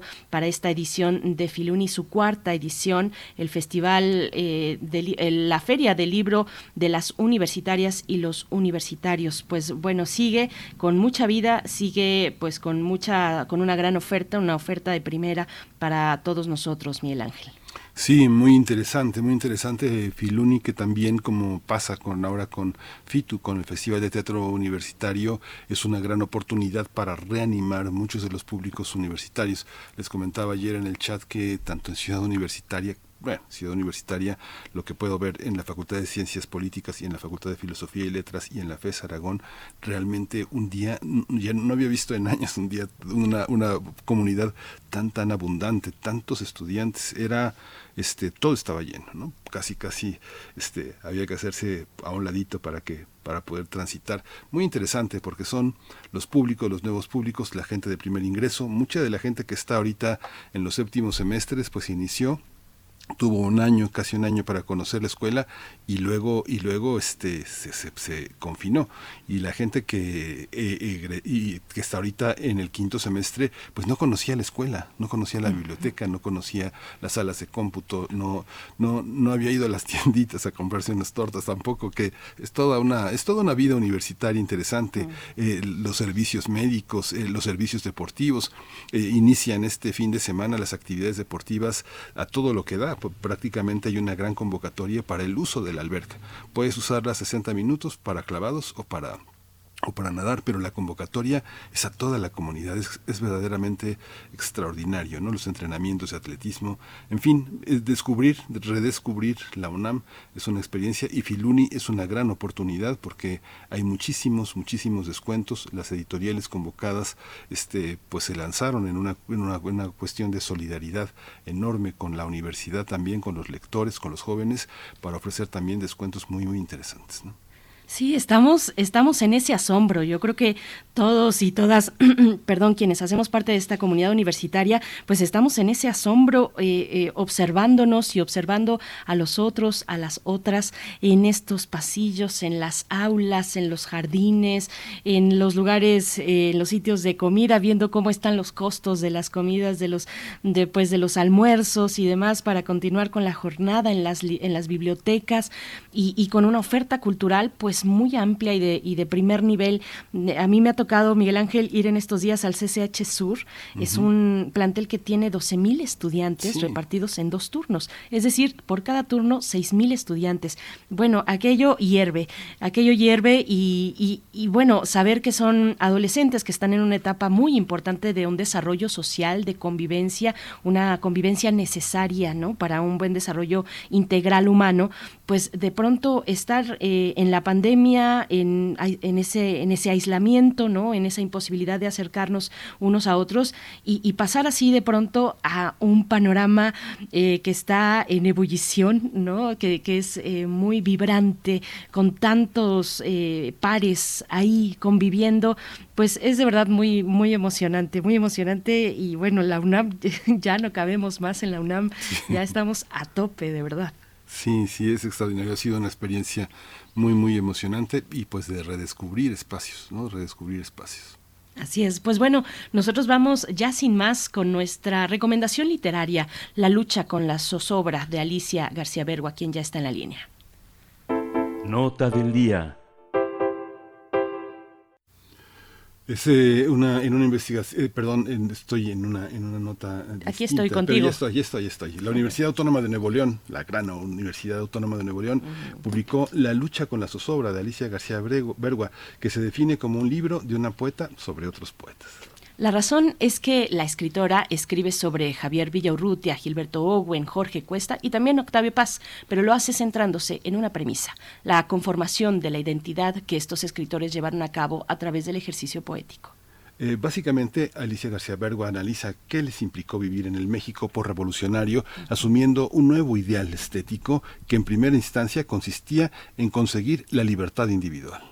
Después plantea los retos que supuso encontrar un espacio y una comunidad en donde pudieran compartir sus inquietudes. Esta obra evoca la zozobra de esos intelectuales, pero sobre todo invita al lector a imaginar la contienda por romper el estancamiento de las formas de expresión dominantes e incluso abrazar un nuevo cosmopolitismo donde pudieran convivir tradición y ruptura. Alicia García Bergua nos adentra en la soledad que debieron haber experimentado los jóvenes poetas que incluso huyeron de la guerra y tuvieron que hacer frente a la moralidad que había en el entorno. De hecho, eh, analiza también que al no pertenecer a una clase privilegiada, aspiraban a vivir de la creación artística e intelectual como una esfera paralela. Vamos a conversar esta mañana sobre la poesía de Javier Villarrutia, Gilberto Owen, Jorge Cuesta, Octavio Pase, aquellos grandes escritores también eh, que, inspiraron a una generación. Nos acompaña para hablar de este libro, La lucha con la zozobra, su autora, Alicia García Bergua, escritora, poeta, ensayista y traductora. Muy, muy buenos días. Gracias por estar aquí para hablar de este libro, de este libro excelente, Alicia García Bergua. Gracias y bienvenida. ¿Qué tal? ¿Cómo están? Muy contentos de estar contigo, Alicia. Qué, qué, qué, qué, interesante libro ofreces en este momento. Además es un libro con la promesa de otro libro, además que con eso, con eso se cierra.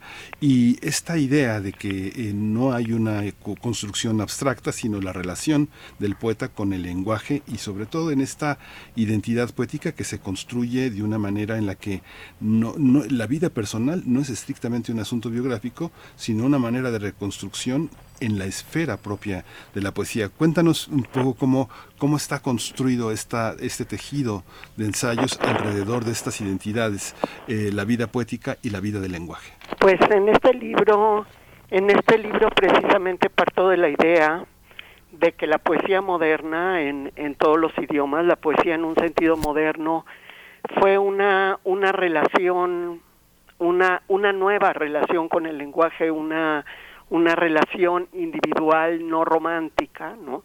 En la que esto hay, como tú dices, una una una empresa de libertad y una construcción de la identidad.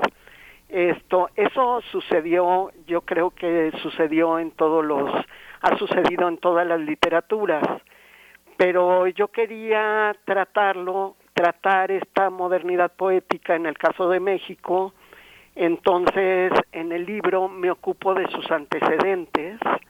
Esto hablo hablo de hablo de eh, un poco de López Velarde, hablo un poco de de, Tablada, hablo hablo de, de Alfonso Reyes, esto hablo de, eh, de Enrique Sureña, o sea, de todo el eh, de todos los las personas que iban que iban hacia allá, ¿no? Y esto para centrarme en el caso de los contemporáneos, de estos tres contemporáneos de Octavio Paz, porque siento, o sea, por, porque escribieron, porque estuvieron muy comunicados entre sí, los abordé, no solo porque hicieron una obra muy importante, sino porque estuvieron muy comunicados entre sí y porque en su obra esto manifiestan manifiestan y, y, y, esto y comentan esto esta necesidad de libertad individual que de alguna manera esto por el por la época en que se dio iba en contra de ciertos de ciertos ideales no de que también se estaban llevando a cabo, ¿no? Entonces era, o sea, todas las libertades, las libertades sociales, las libertades políticas, siempre están también en, en esto,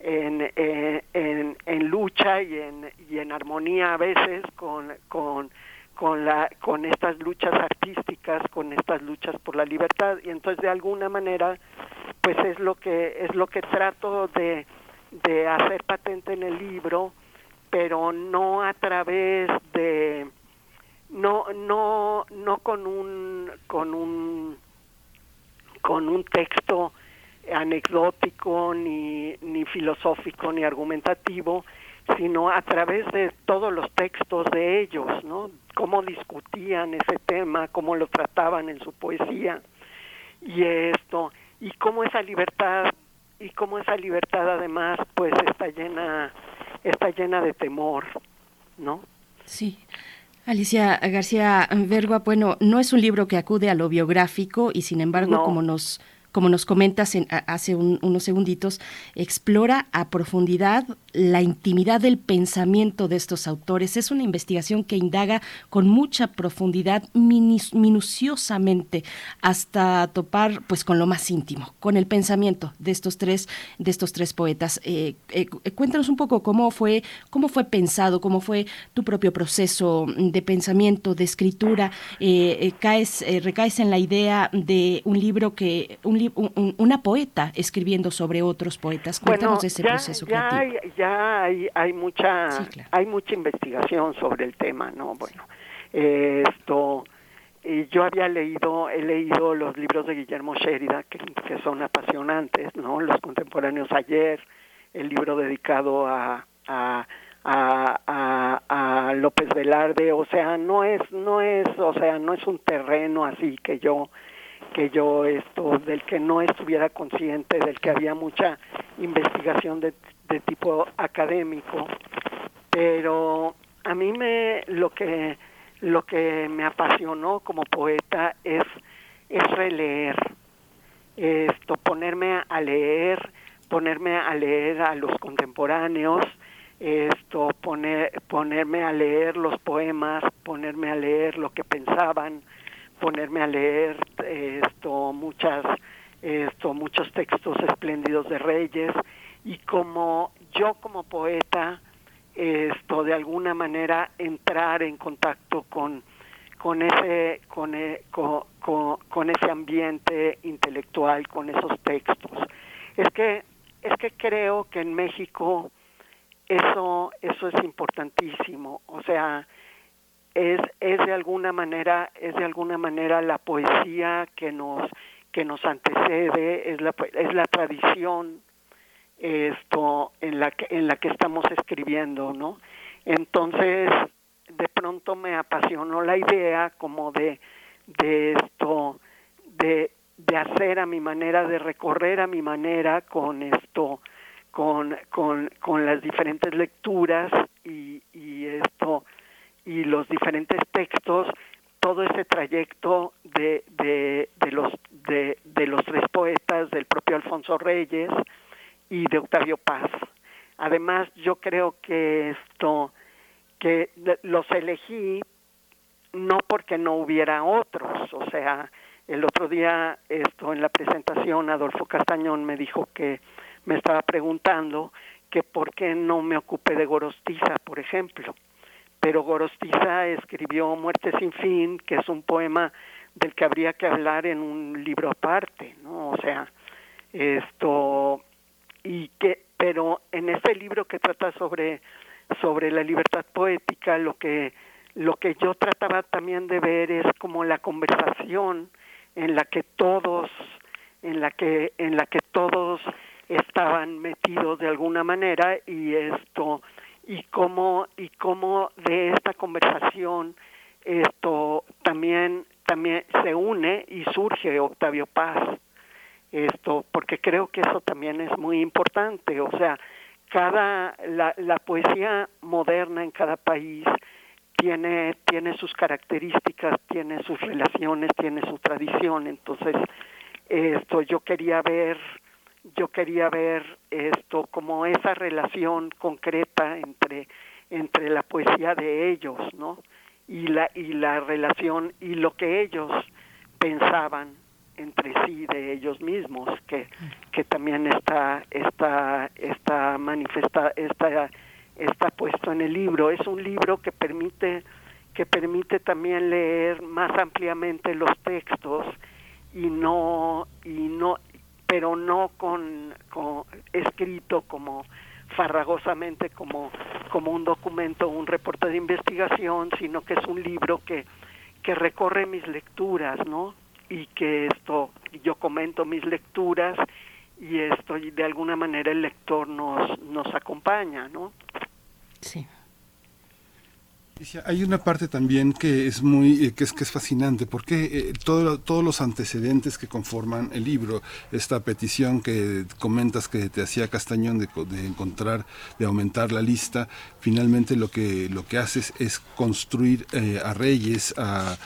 Enrique Sureña, a Tablada, a López Velarde como uno de los como uno de los ejes de que, que, anclan a estos poetas modernos con una tradición y a su vez anclados en otra tradición anterior, la de los clásicos y eh, la mirada a Grecia. ¿Cómo se cómo se transmite esta esta relación? ¿Tiene que ver con esta idea de Bloom de la angustia de las influencias? ¿Es un poco una especie de angustia de las influencias nacional? Pues mira, yo creo que con Enrique Sureña había había toda una discusión. Esto, Alfonso Reyes y Enrique Sureña fueron muy importantes en México porque de alguna manera hicieron patente que esto que que que ese que, que el romanticismo nacionalista de la literatura no te llevaba a encontrarte con ese con ese mundo nuevo de las de de de, de la de, de, las libertades que esto que estaba sucediendo porque hay que darse cuenta que era el mundo de las revoluciones y de y de los viajes a las a las ciudades de muchos de muchos artistas. O sea esto y de y la sociedad la sociedad la sociedad a principios del del siglo XIX estaba cambiando estaban pasando cosas verdaderamente bueno que ahora estamos viviendo las consecuencias pero pero que estaban pasando apasionadamente no si uno lee a Valerí si uno lee otras cosas pues te enteras no entonces de alguna manera Enrique Sureña y, y Alfonso Reyes fueron los que eran muy conscientes de, de que de que la literatura mexicana tenía tenía y la literatura hispanoamericana la literatura en español además de que no estaba derivada directamente de la española sino que era una una literatura por derecho propio tenía estaba tan tan unida a, a, su universalidad como cualquier otra literatura. Y esa, o sea, ya hay una necesidad de esto, de entrar en el mundo con, con, con, la, con, con la identidad propia, esto, y nacional si tú quieres, pero con identidad propia, pero esto, pero en términos universales, o sea, pudiendo asumir todas las todas las tradiciones humanas sin necesidad esto legítimamente, ¿no? O sea, pudiendo hablar de los griegos y de los prehispánicos y de todos, ¿no? Entonces, yo creo yo creo que es que, que es eso, que es como o sea, eran gente gente que entró como en otra en otra dimensión, ¿no? en otra en otra dimensión cultural que es la que estamos viviendo actualmente no una dimensión en la que la cultura en que la cultura eh, en que en que la en que las culturas no son nacionales. Las culturas tiene son de ciertas eh, estos son de las diferentes naciones pero pero son también universales no Eh, eh, Alicia García Vergua, ¿qué, ¿qué, lugar tuvo el privilegio, y tiene por supuesto, pero tuvo para estos poetas, el privilegio o la ausencia de este privilegio en su libertad como poetas, en su libertad creativa, de vivir una vida, pues una vida que está atravesada por un privilegio o tablada, es interesante en ese sentido. Y, quiero mencionar eh, este capítulo sobre Alfonso Reyes, es en, hay una cita inicial ahí de su diario, cuando corría, cuando bullía el revolucionario, yo no pude evitar reflexionar sobre todos esos empeños materiales domésticos que circundaban a, Reyes en su ambiente familiar. De vez en vez alguien entraba en su habitación para comunicarle las noticias de la revolución, ¿no? Estos eventos se iban suscitando fuera, fuera de esa habitación, también en la calle, su familia, los criados, como, como viene así literalmente en esta cita, corrían de un lado a otro, muy afanosos, un despliegue de labores que, que perturbaban el santuario de, Reyes. Eh, vaya, y es una cita también donde yo encuentro un ánimo de cierto enfado en Reyes porque, porque le interrumpen. Y, y, viene la cita ahí del mismo, bueno, el mismo dice, cada hombre debe ser rey de sí mismo. ¿Qué, qué nos puedes comentar? Pues esto, lo que pasa es que esto, bueno, date cuenta que, que Reyes era, era un jovencito en aquel entonces y que como todos los jovencitos pues estaba allí como como alguien que está este, que está escuchando rock en su habitación y y afuera ya afuera hay un hay guerra no y además bueno pues Reyes vivió esto a, el, el, el padre de Reyes pues era esto estaba estaba estaba también en, en una lucha no y entonces es, es muy complejo, ¿no? Lo que, lo que, de lo que habla precisamente allí, yo lo que quise hablar de eso, no quise hablar de los privilegios de nadie, porque yo creo que, que muchas de las, de las situaciones son como un poco circunstanciales y accidentales en las que en las que los poetas surgen no pueden surgir de medios sociales esto muy altos o muy bajos y, y bueno, eso y las dificultades son distintas, pero sí hay algo que yo quise subrayar en mi en mi esto en, en esta en esta en este capítulo sobre sobre Reyes y es en esa necesidad de que de un ambiente intelectual, de un ambiente cultural donde esto que la que la que la que la que la sociedad, que la libertad permita un ambiente cultural, que eso es por lo que luchó Reyes todo el tiempo. Y es el que de alguna manera esto o sea, Reyes contribuyó mucho a que hubiera un ambiente intelectual en México donde donde esto donde no solo esto los escritores pudieran pudieran vivir de lo que hacían, sino, sino que pudieran vivir escribiendo, que pudieran, y los artistas, ¿no? Yo creo que esa era más bien la idea de Reyes, ¿no? Y Reyes, más que meterse en, en las luchas familiares, esto, esto, políticas familiares, lo que hizo fue regresar a México para, para de alguna manera inaugurar ese ambiente, ¿no? Esa era la idea de Reyes, o sea, de que existiera en, ese, en, esos países, en todos los países, en ese mundo tan turbulento, esto hubiera también el espacio para, para la creación poética, para esa libertad de, de encerrarte en tu cuarto a leer, ¿no? A leer a Goethe, ¿no? O sea, es un poco, es, es eso, es eso, como no creo que allí, eh, o sea, hay una especie como de, de defensa de, de, la vida intelectual, de la vida cultural, que, bueno, que, que ha sido fundamental, fundamental en México, ¿no? Alicia, hay una, hay una parte también que tiene que ver con una cosa que tú mencionas, una especie de laicidad de los, de los hombres. No hay, no hay mujeres, pero en el libro sí que lo hay y que estableces con una cuestión de orden religioso. ¿Cómo, cuéntanos un poco cómo explicas esta parte eh, desde de Rosario Castellanos a Dolores Castro con la que cierras el libro? Ah, bueno, ah, bueno, bueno, una, una cosa, una cosa, o sea, digo en el sentido de, de que las mujeres, o sea, de que la, la, la libertad poética de las mujeres, esto, o sea, esta libertad poética de la que yo hablo en el libro, está como muy, es, está, eh, es una libertad poética inaugurada por hombres, por hombres que tenían esto, que tenían una relación con la religión, que, que no tenían que no tenían las mujeres no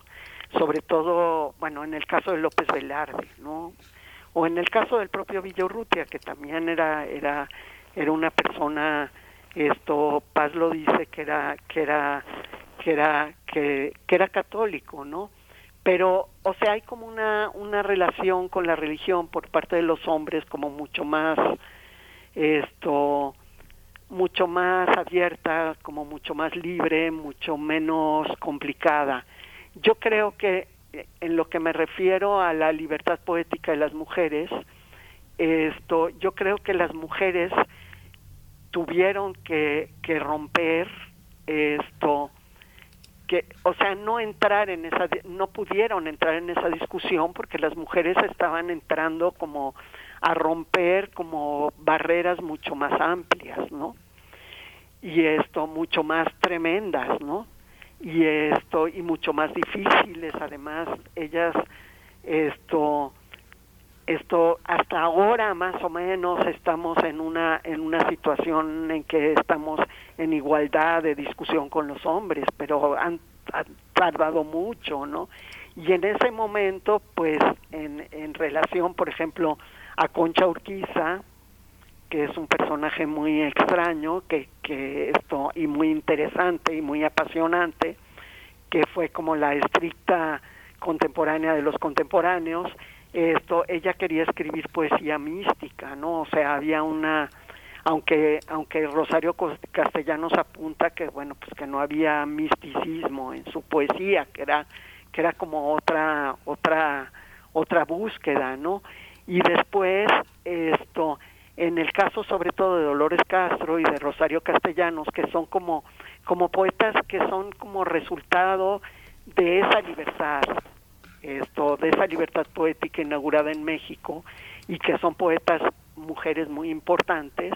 Esto por ejemplo Dolores Castro pues era católica no y esto entonces hay como una una relación con la con la religión y con y con y con otras cuestiones que habría que esto que que que si analizamos esto todo el camino que recorrieron las mujeres para para escribir poesía esto nos daríamos cuenta de que fue mucho más complejo mucho más difícil y esto y que no solo era una cuestión de, de, pensamiento y relación con el lenguaje, ¿no?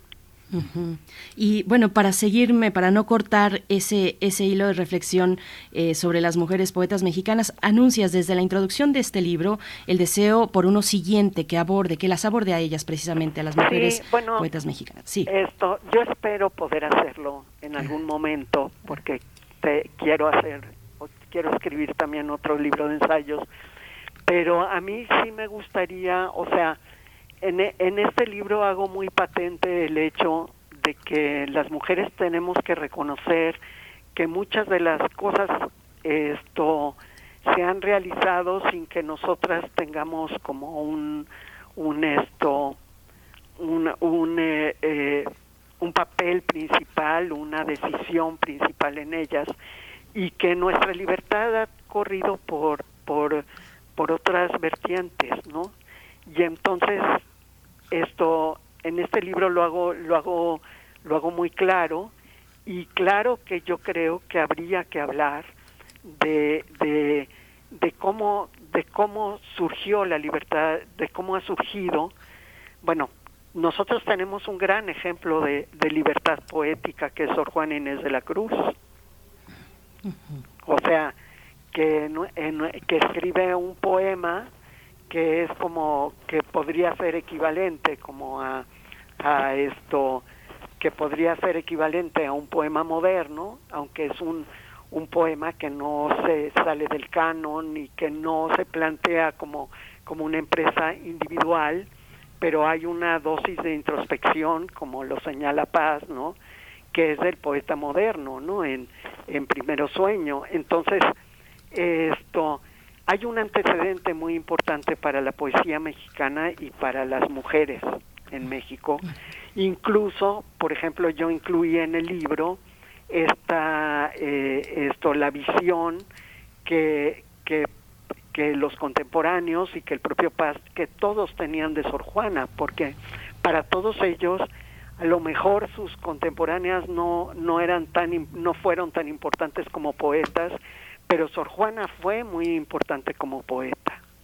Y Sor Juana bueno pues ya sabemos por toda la investigación que se ha hecho esto pues que no no no le fue nada fácil no y esto y que vivió en un en un en un ambiente donde ella intelectualmente se tuvo se tuvo que, que, defender y, y esto y, y, y en eh, y, en el en el mundo de la religión no y entonces yo creo que las mujeres esto tienen que ver tenemos que ver con esa con esa lucha de, de Sor Juana de, de esto de, de hacer de, de hacer de escribir poesía en un, en un ambiente doméstico donde, donde la poesía en general no es importante que la escriban las mujeres.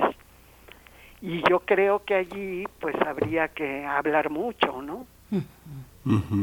Pues Alicia García Verga, muchas gracias por compartir este libro. Vas a estar eh, en este fin de semana, tienes una lectura en la Feria del Libro. Esto, voy a estar en la, ¿cómo se llama?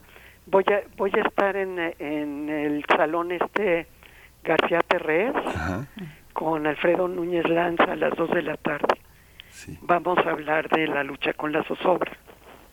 Pues muchísimas gracias. Ahí, ahí, ahí estaremos. Tienes un gran interlocutor, así que justamente Alfredo también va a presentar otro libro, un libro de entrevistas con autores y ensayos. Así que bueno, buena compañía y pues ahí estaremos tus amigos. Gracias. Bueno, hasta luego. Hasta luego, Galicia. Gracias. Eh, pues bueno, qué, qué rica charla. Eh, de nuevo yo insisto en que es un desafío para el lector que no, que no está acostumbrado a visitar ese registro académico, pero es un texto también que se sacude, que se sacude eh, un, un, lenguaje muy especializado. Es un libro reflexivo desde tal vez un pensamiento, no tal vez, desde un pensamiento filosófico, estético, que incorpora elementos sociales, políticos, culturales del México, del México moderno. La lucha con la zozobra, la libertad bajo palabra en los poetas Javier Villorrutia, Gilberto Owen, Jorge Cuesta y Octavio Paz de Alicia García Bergua, editado por la Universidad Autónoma de Nuevo León. Nosotros vamos a hacer una pausa musical a cargo de los rastrillos y se titula Plegaría esta canción.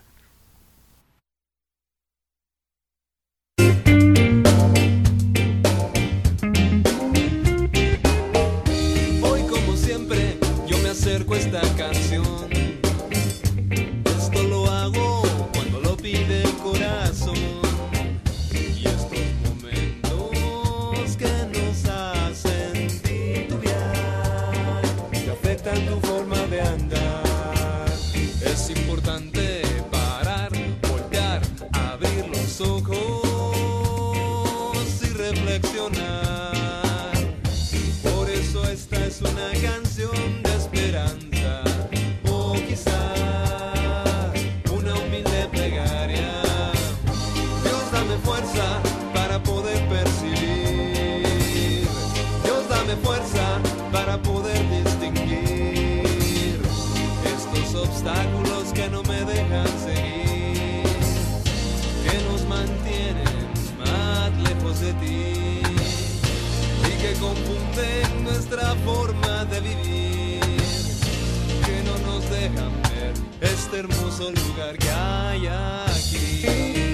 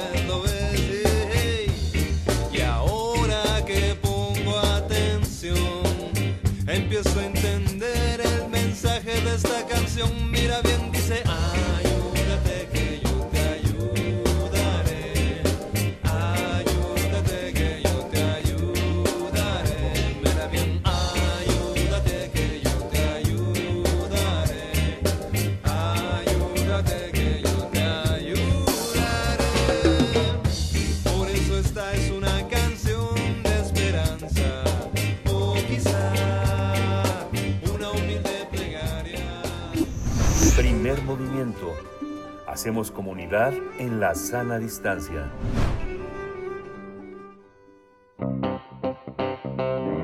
Nota Nacional. En una investigación realizada por el colectivo que se llama Desde la provincia, se documentó que solo 24 estados de México tienen instancias locales para la protección de periodistas, pero ninguna de ellas ha permitido acabar con la violencia contra el gremio. En tanto, solo 8 tienen un presupuesto específico, además la mayoría no tiene personal suficiente y capacitado en temas de libertad de expresión o de defensa de periodistas. Esta investigación fue realizada por reporteros de seis estados que indagaron sobre el trabajo de las unidades, comisiones, mecanismos y fiscalías estatales encargadas de proteger a periodistas y personas defensoras. Además, los datos fueron re- recabados a través de solicitudes de información, revisión de documentos oficiales y entrevistas con especialistas. Los datos confirman que Guerrero, Morelos, Sinaloa son tres estados donde las instancias de protección a periodistas operan sin titular. También hay entidades donde quienes lo hacen sin recibir ningún pago, como en Colima, Durango, Guanajuato, Jalisco y Tamaulipas. Así es, Jalisco, por ejemplo, cuenta con un consejo acéfalo sin presupuesto y con más de dos años sin sesionar desde 2018. Pese a que sus integrantes han solicitado asignación de presupuesto, a estos además se suma la administración estatal actual. Ni siquiera ha nombrado esta administración a consejeros que continúen con el trabajo. El caso más polémico es Veracruz, donde se cuenta con un presupuesto millonario que no se usa para proteger a periodistas, pero han asesinado a más comunicadores. Es un estado que tiene muchas muertes. De 2000 a 2022 van 32 colegas asesinados, según lo documenta artículo 19. Y nosotros vamos a conversar esta mañana sobre el papel de los gobiernos estatales ante la violencia contra periodistas. Nos acompaña a través de la línea Samantha Páez Guzmán, periodista, integrante del colectivo desde provincia. Gracias, Samantha Páez Guzmán. Bienvenida a Primer Movimiento. Gracias por compartir con la audiencia los detalles de esta investigación. Buenos días. Buenos días, gracias a ustedes por la invitación. Hola Samantha, gracias.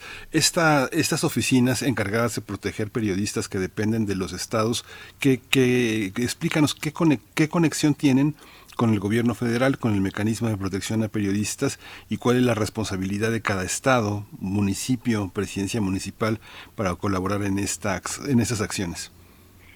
Bueno, desde que se crea el mecanismo federal en 2012, eh, se empezaron a hacer una serie de firma de convenios con los estados, digámoslo así, para empezar como a hacer coordinaciones estatales que coadyuvaran con el mecanismo federal. Sin embargo, eh, pues la violencia no cesó en los estados y en 2017, en marzo, eh, fue asesinada la periodista Miroslava Bridge y en mayo fue asesinado el periodista Javier Valdés y entonces a partir de esas, esos dos hechos trágicos fue que el presidente, el entonces presidente Enrique Peña Nieto, eh, llama a través de la CONAGO, de la Confederación Nacional de Gobernadores, a, a, quienes estaban gobernando en las 32 entidades federativas y les presenta unas llamadas acciones para proteger a periodistas y a la libertad de expresión. Y ahí, eh, después de esas acciones, lo que nosotras investigamos en el colectivo desde provincia fue que se les eh, hicieron reuniones posteriores donde se les solicitaba a los estados hacer o, eh, por decirlo así, establecer unidades estatales de protección, web. Y eh, a través de un oficio se les solicitaba que eh, ciertos requisitos para esas webs, ¿no? Por ejemplo, que hubiera personal eh, de 24 horas vinculado con el C5, con los centros de control de información eh, que están generalmente vinculados con, con las eh, llamadas de emergencia y todo eso, y también otro, otra clase de personal para conformar estas unidades.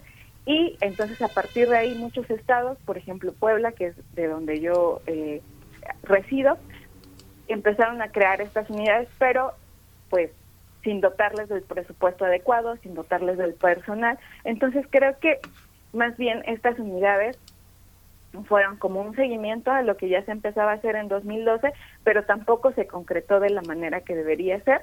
Y una de las cuestiones por las cuales no se concretó este proyecto es porque fue a través como de convenios y esto pues de alguna forma es como eh, por buena voluntad del cumplimiento. Cada estado cumplió como se le ocurrió, como se le eh, facilitó, como le fue más práctico eh, en la conformación de las webs. Algunos de ellos ni siquiera las conformaron porque ya tenían mecanismos de protección, como es el caso del estado de Veracruz. Y entonces, pues vemos que hay una total disparidad en cómo se crearon estas unidades. Algunas ni siquiera se llaman unidades, algunas son comisiones, algunas son consejos, algunas sí son mecanismos de protección. Entonces hay una total disparidad en cómo se llevó a cabo esta política. Samantha, eh, ¿qué, estados tienen más carencias y cuáles también van logrando, mm, tal vez si se puede decir así, un mejor trabajo? Y, y- y bueno, llama mucho la atención el caso de Veracruz, donde sí se cuenta con un presupuesto muy importante, eh, pero bueno, finalmente sabemos cuál es la situación, cuál es la situación muy adversa para las y los periodistas en ese estado. Pero cuéntanos un poquito cómo está, una revisión de qué destacar, qué estados están con más carencias, cuáles están logrando pues un camino un poco más firme. Eh, dinos un poco, Samantha.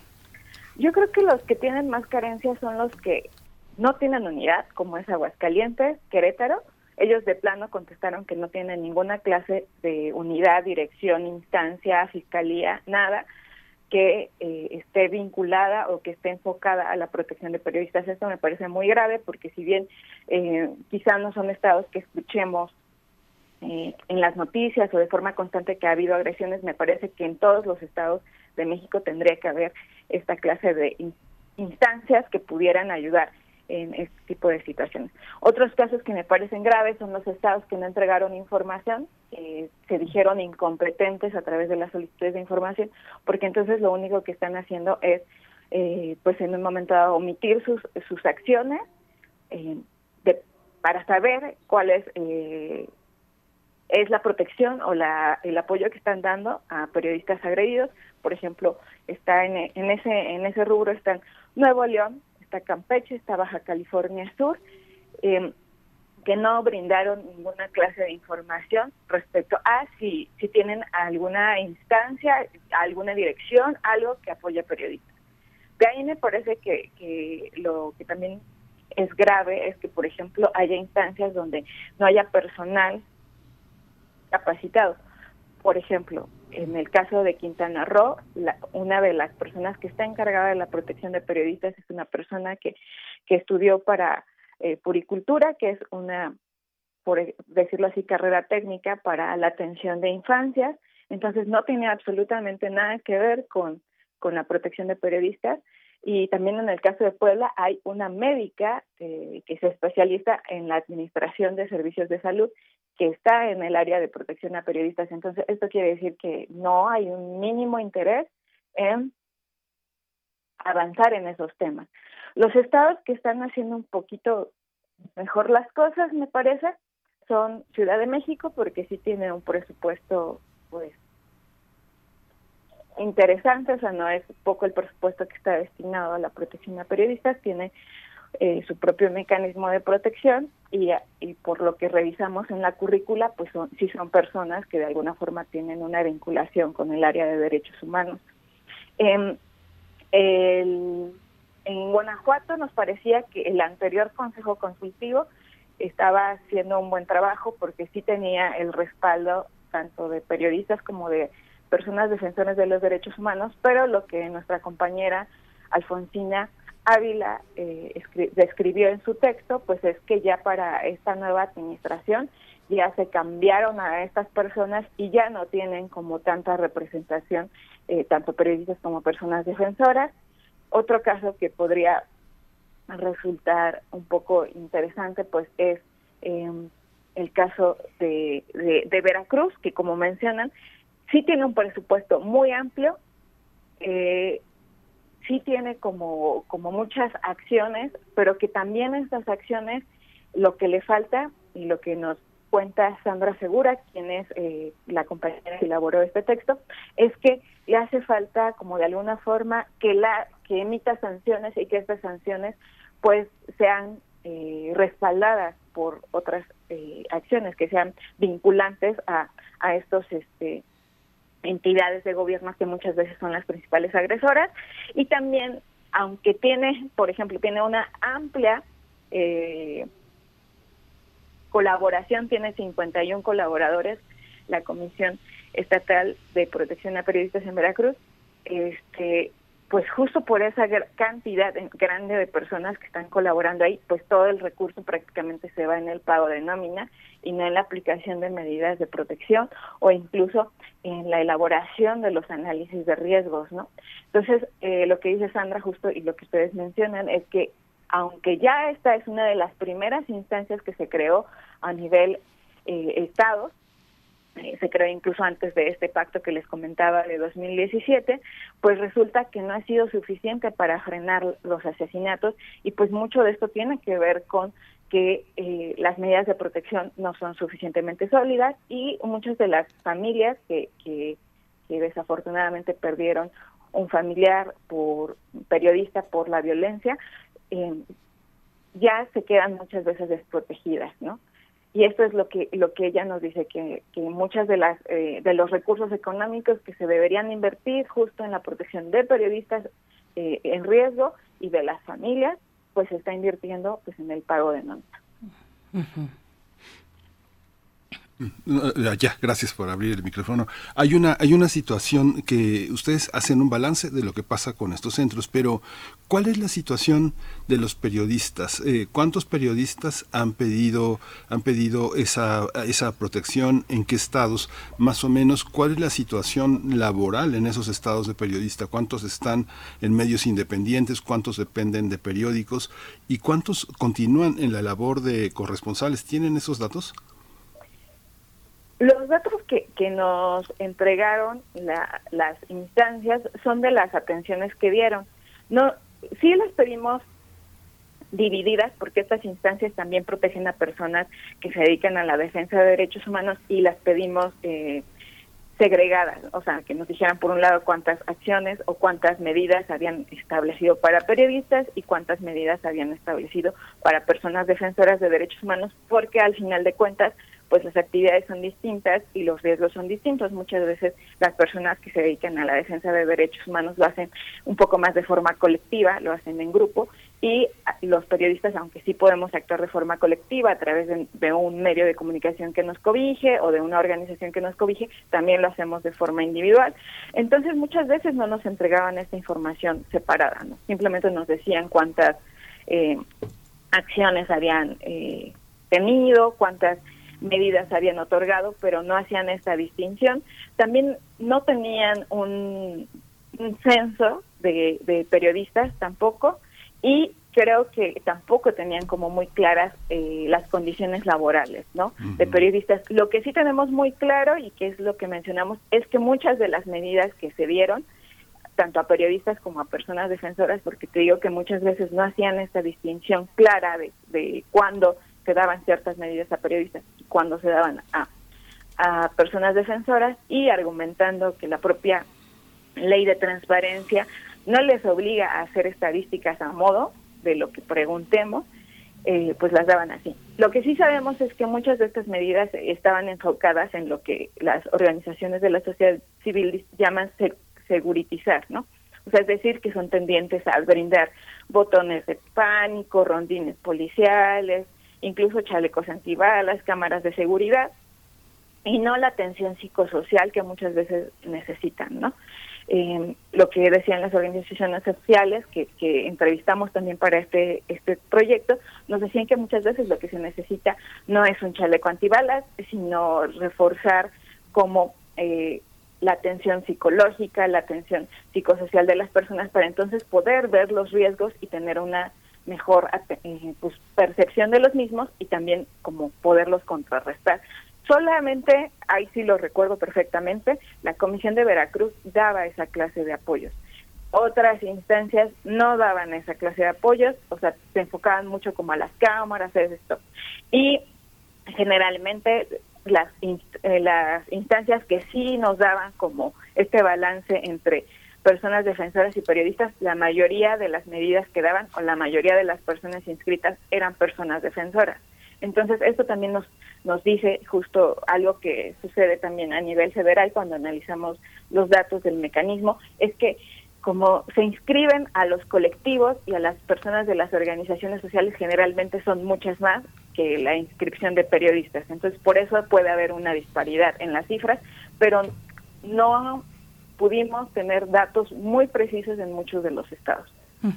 Samantha eh, Pérez Guzmán, bueno, vamos ya hacia el filo de la charla, pero me quedo pensando en la coordinación, por ejemplo, en estados que, que sí cuentan con unidades, pero que también cuentan con fiscalías especiales, con comisiones de víctimas que pueden tener un apoyo también a esta, a est- a este- al gremio, al gremio periodístico en este caso específicamente, u otras ins- instancias que estén atendiendo estos casos. ¿Qué hay ahí acerca de la coordinación? Porque sabemos que al no lograr una coordinación efectiva entre varias instancias, pues esto va a resultar en, en- torpeza, en lentitud, en, inoperancia. ¿Cómo está esta parte, Samantha? Efectivamente, lo que encontramos, y eso sí lo puedo decir eh, en el caso muy específico de Puebla, es que hay tres instancias de protección, una dirección en la Secretaría de Gobernación, una fiscalía especializada, perdón, una unidad especializada en, en fiscalía y también una comisión eh, para la atención de víctimas. Y lo que vimos es que eh, para nada hay una coordinación. Al parecer, la dirección y la comisión, como ambas dependen de SEGOP, sí tienen cierta coordinación, pero para nada están vinculadas con la unidad especializada de fiscalía. Lo mismo ocurre en el estado de Chihuahua, donde nuestra, nuestros compañeros Patricia Mayorga y Raúl Fernando hicieron el texto. Igual, hay una instancia que se creó desde más o menos 2010 en la Comisión Estatal de Derechos Humanos y ya después, en 2017, después del asesinato de Miros- Miroslava Brit, se crea una, una unidad especializada en fiscalía y tampoco estas unidades tienen vinculación, no están coordinadas. Entonces, eso también nos da una idea de cómo ni siquiera a nivel estatal estas instancias tienen coordinación. Por ejemplo, en el caso de Puebla, eh, los casos que de los cuales escribió Melia Arellano, que ella fue quien elaboró el texto de Puebla, nos indican que todas las carpetas de investigación de dos compañeros, eh, Pedro Alonso y eh, Augusto Simón, que han tenido varias agresiones y que todas ellas han denunciado, se han archivado.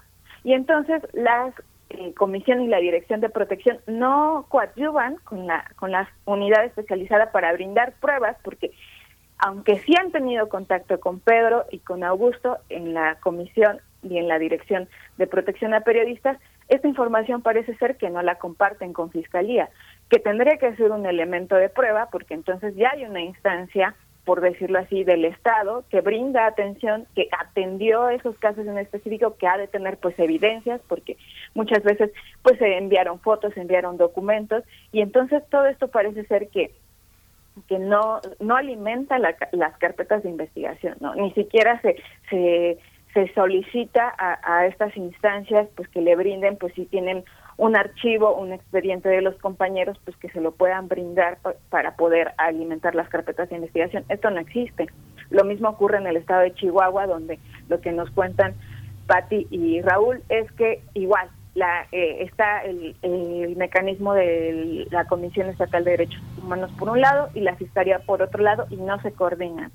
Y esto también nos habla de algo mucho más preocupante, que es entonces, si no hay una coordinación a nivel estatal, donde por decirlo así hay cercanía física, donde pues creo que, que muchas veces no es difícil eh, tomar la llamada o conocer quién está a cargo de las diferentes instancias, pues me parece que también habla de que tampoco hay una coordinación con el propio mecanismo federal. Y esto incluso eh, nos lo dijo el subsecretario de Derechos Humanos, Alejandro Encinas, en una entrevista donde el propio Alejandro Encinas dice que tienen conocimiento de que muchas de las instancias de protección de las comisiones de protección estatales pues son una simulación, ¿no?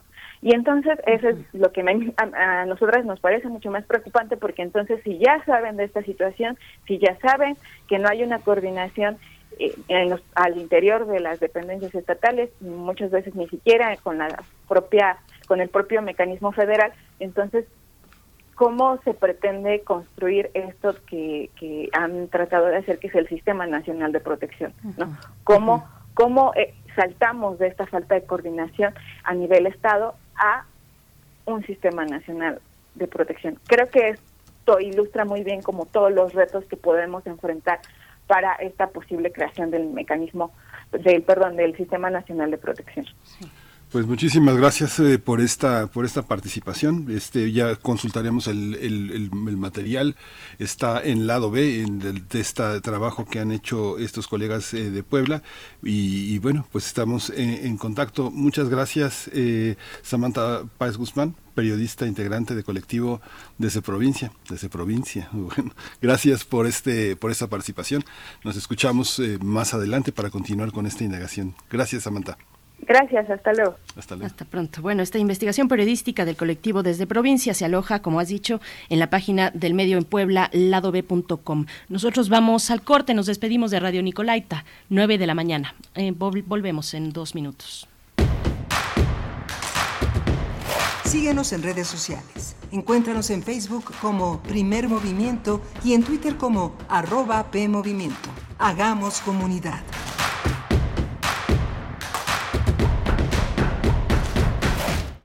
Escucha.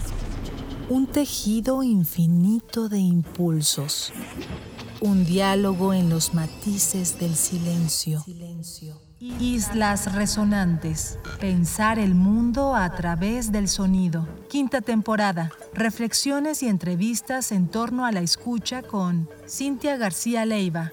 Miércoles a las 16 horas después del corte informativo. Retransmisión sábados a las 19 horas. Radio UNAM. Experiencia sonora. ¿Sabes cuál es la cosa más fuerte del mundo que no se puede romper? Ay, buena pregunta. El amor. No, El acero. no, una promesa.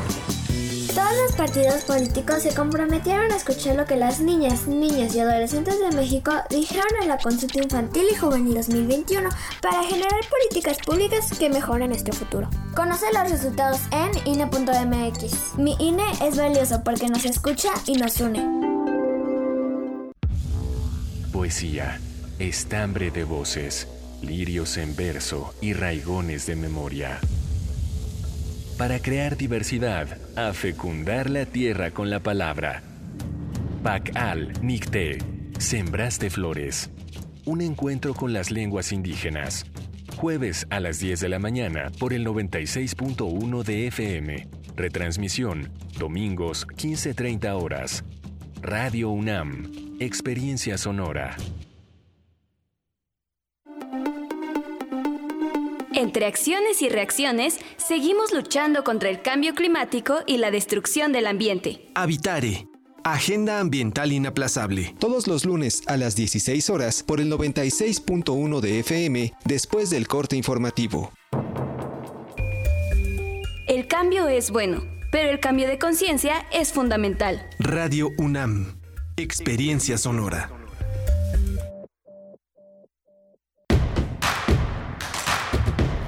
Encuentra la música de primer movimiento día a día en el Spotify de Radio UNAM y agréganos a tus favoritos.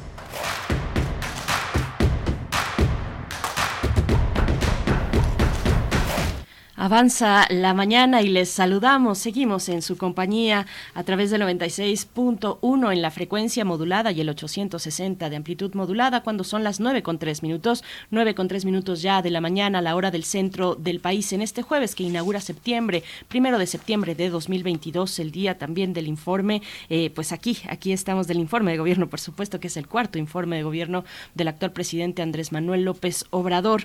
Estamos eh, saludándoles desde Adolfo Prieto, 133, en la colonia del Valle, y así llegamos a nuestra tercera hora de transmisión con todo el equipo, pues muy atento siempre, Rodrigo Ailar en la producción ejecutiva, Arturo González en la consola, en la operación de la consola, y Miguel Ángel Quemain en los micrófonos. Miguel Ángel, buenos días. Hola, Berenice, buenos días. Eh, Muy interesante las eh, versiones que hemos tenido aquí de la poesía contemporánea con eh, Alicia García Bergua, muy interesante, como decías, esta charla deliciosa con, con una poeta de primer orden, est- estableciendo las líneas con un antecedente de la poesía que viene de López Velarde hasta Octavio Paz, fascinante. Voy a dedicar la poesía justamente a esta, a esta última visión del, del, libro con Rosario Castellanos y el tema de la maternidad. Pero bueno, interesante lo del tema del colectivo este, desde provincia, hablando de este informe que hicieron para el lado B de Puebla, que está publicado en esta página que eh, te- te- tenía un, un periodismo independiente y que bueno, es, muy estimulante que continúen con investigaciones como esta que permiten vislumbrar la situación. Pero faltan muchos datos, muchos datos que este que no quedan todavía muy claros. La comisión de papel.ladob.com.mx es el espacio donde están estas, eh, estas eh, indagaciones que están ahí, que están ahí expuestas sobre los periodistas eh, eh, que necesitan protección. Por supuesto, bueno, eh, sí, una, una conversación, un, una, un esfuerzo, un esfuerzo desde un colectivo de periodistas eh, que se distribuyen en distintos estados de la República, un esfuerzo que se suma a otros, a otros en esta, pues, eh, pues, lucha, en esta adversidad, en este momento tan adverso para, para los periodistas. No es un momento, son años ya, años ya, eh, donde eh, los periodistas de los estados, los que están cubriendo las notas, pues son, han sido los, pues, los, los más afectados por la violencia, por la violencia desde el crimen, también por la violencia eh, que viene desde las autoridades, desde el poder público. Sabemos, eh, es, es una buena idea este esta investigación porque generalmente nos olvidamos de que la, eh, la responsabilidad recae también en los estados, por supuesto que recae, ahí está la primera, el primer nivel, digamos, de atención y también muchas veces el, el flanco, pues, eh, desde el cual se están realizando los ataques a periodistas, ya sea por acción, omisión, aquiescencia, eh, pues viene de ahí, de un poder local, de un poder local que está coludido en muchas ocasiones o que es inoperante, en fin, eh, los escenarios son muchos, pero bueno, pone esta investigación el, el punto sobre el, esa cuestión, qué está pasando por parte de los estados, cómo se están coordinando entre distintas, distintas instancias estatales para hacer frente a la violencia que se cierne sobre el gremio de periodistas. Pues bueno, ahí está también ya la mm, eh, coordenada, las coordenadas para que se puedan acercar comisiones de papel lado B y nosotros vamos a ir con la poesía y después con otro tema, bueno, el uno de los grandes temas de la historia reciente de nuestro país, eh, Ayotzinapa, Ayotzinapa siempre, eh, Ayotzinapa que, que duele, Ayotzinapa, el informe sobre la noche de Iguala, y no solo la noche de Iguala, lo que engloba Ayotzinapa, porque fue el 26 y 27 de septiembre esa madrugada, pero también todo lo que se realizó después, la investigación, el, eh, la investigación judicial, eh, los, eh, las narrativas periodísticas, en fin, Ayotzinapa es grande, es muy amplio y es una herida muy fuerte. Y bueno, vamos a, conver- eh, conversar con el doctor Alberto Betancourt acerca de Ayotzinapa, cuando pues estamos ya en este mes de septiembre, se cumplen ocho años de la noche de Iguala. Mm, Lo va a presentar así el doctor Alberto Betancourt, el informe sobre Ayotzinapa, una fuente para la historia nacional. Pues un, un- un gran tema, Miguel Ángel, para estos mundos posibles. Sí, muy interesante. Así que bueno, pues sí nos vamos a la poesía necesaria para que Alberto tenga ese espacio para Vamos para allá. Es hora de Poesía Necesaria. En el libro eh, La lucha con la zozobra, Alicia García Bergua eh, contempla un poema muy interesante de, Rosario Castellanos y el interés está expresado en esta eh, dicotomía entre hombres eh, más vinculados al ateísmo y las mujeres, entre Concha Orquiza, entre Dolores Castro más, y Rosario Castellanos, más vinculadas a un espacio de religiosidad. Pero hay también un conflicto, un conflicto que está expuesto para ella de una manera brillante por Rosario Castellanos, y es el tema del erotismo de la maternidad. En un comienzo, escribe Al- Alicia eh, García Bergua, Rosario Castellanos eh, contrapone la maternidad a la poesía en la medida en que ésta alberga a los muertos, a la tradición y les da vida. También hace una declaración de principios en relación a la llorosa y religiosa poesía femenina que la precede. Eh, eh, voy a leer un fragmento de este libro eh, de la vigilia estéril que propone Alicia García Bergua para entender esta visión, esta oposición entre maternidad y poesía que establece Rosario Castellanos. Y pues en modo un poco paródico vamos a colocar Mother de John Lennon en esta, en esta versión en vivo que está, está grabada y que propone también para la producción. Dice de la vigilia estéril. No voy a repetir las antiguas palabras de la desolación y la amargura, no a derretir mi pecho en el pomo del llanto. El pudor es la cima más alta de la angustia y el silencio la estrella más fúlgida en la noche. Diré una vez, sin lágrimas, como si fuera ajeno, el tema exasperado de mi sangre. Todos los muertos viajan en sus ondas, ágiles y gozosos, giran, bailan, suben hasta mis ojos para violar el mundo, se embriagan en mi boca, respiran por mis poros, juegan en mi cerebro. Todos los muertos me alzan, alzándose hacia el cielo. Hormiguean en mis plantas vagabundas, solicitan la dádiva frutal del mediodía. Todos los muertos yacen en mi vientre. Montones de cadáveres ahogan el indefenso embrión que mis entrañas niegan y desamparan. No quiero dar la vida. No quiero que los labios nutridos en mi seno inventen maldiciones y blasfemias. No quiero a Dios quebrado entre las manos inocentes y cárdenas de un niño. No quiero sus espaldas doblegadas bajo el látigo múltiple y fuerte de los días, ni sus sienes sudando la sangre del martirio. No quiero su gemido como un remordimiento. Seguid muertos girando dichosos y tranquilos. La espiga está cegada, el círculo cerrado. Solo vuestros espectros recorrerán mis venas, solo vuestros espectros y este lamento sordo de mi cuerpo que pide eternidad. 2. A ratos, fugitiva del sollozo, que paulatinamente me estrangula, vuelvo a las praderas fértiles y lo invoco con las voces más tiernas y el nombre más secreto. Hijo mío, tangible en el delirio, encarnado en el sueño. Y es como si de pronto la tierra se entregara, haciéndose pequeña, pueril como un juguete, para caber ceñida entre los brazos. Es como renacer en otros ámbitos limpios, transfigurados y perfectos. 3. Pero mirad mis brazos, crispados y vacíos, como redes tiradas inútilmente al mar.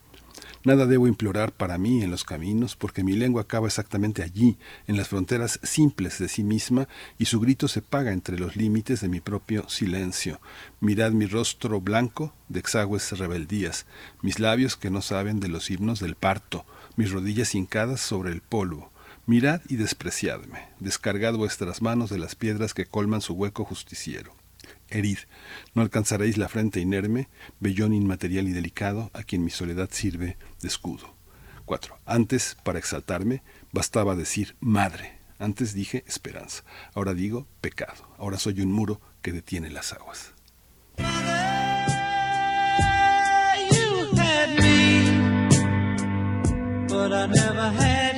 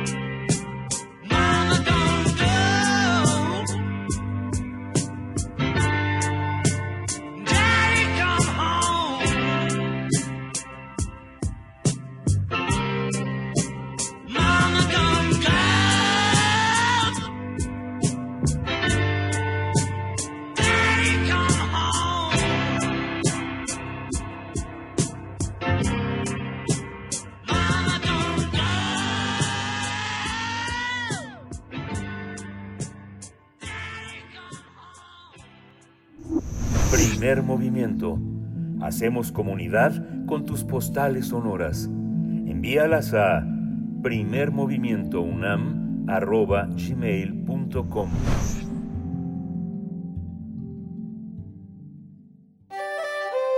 Mundos posibles.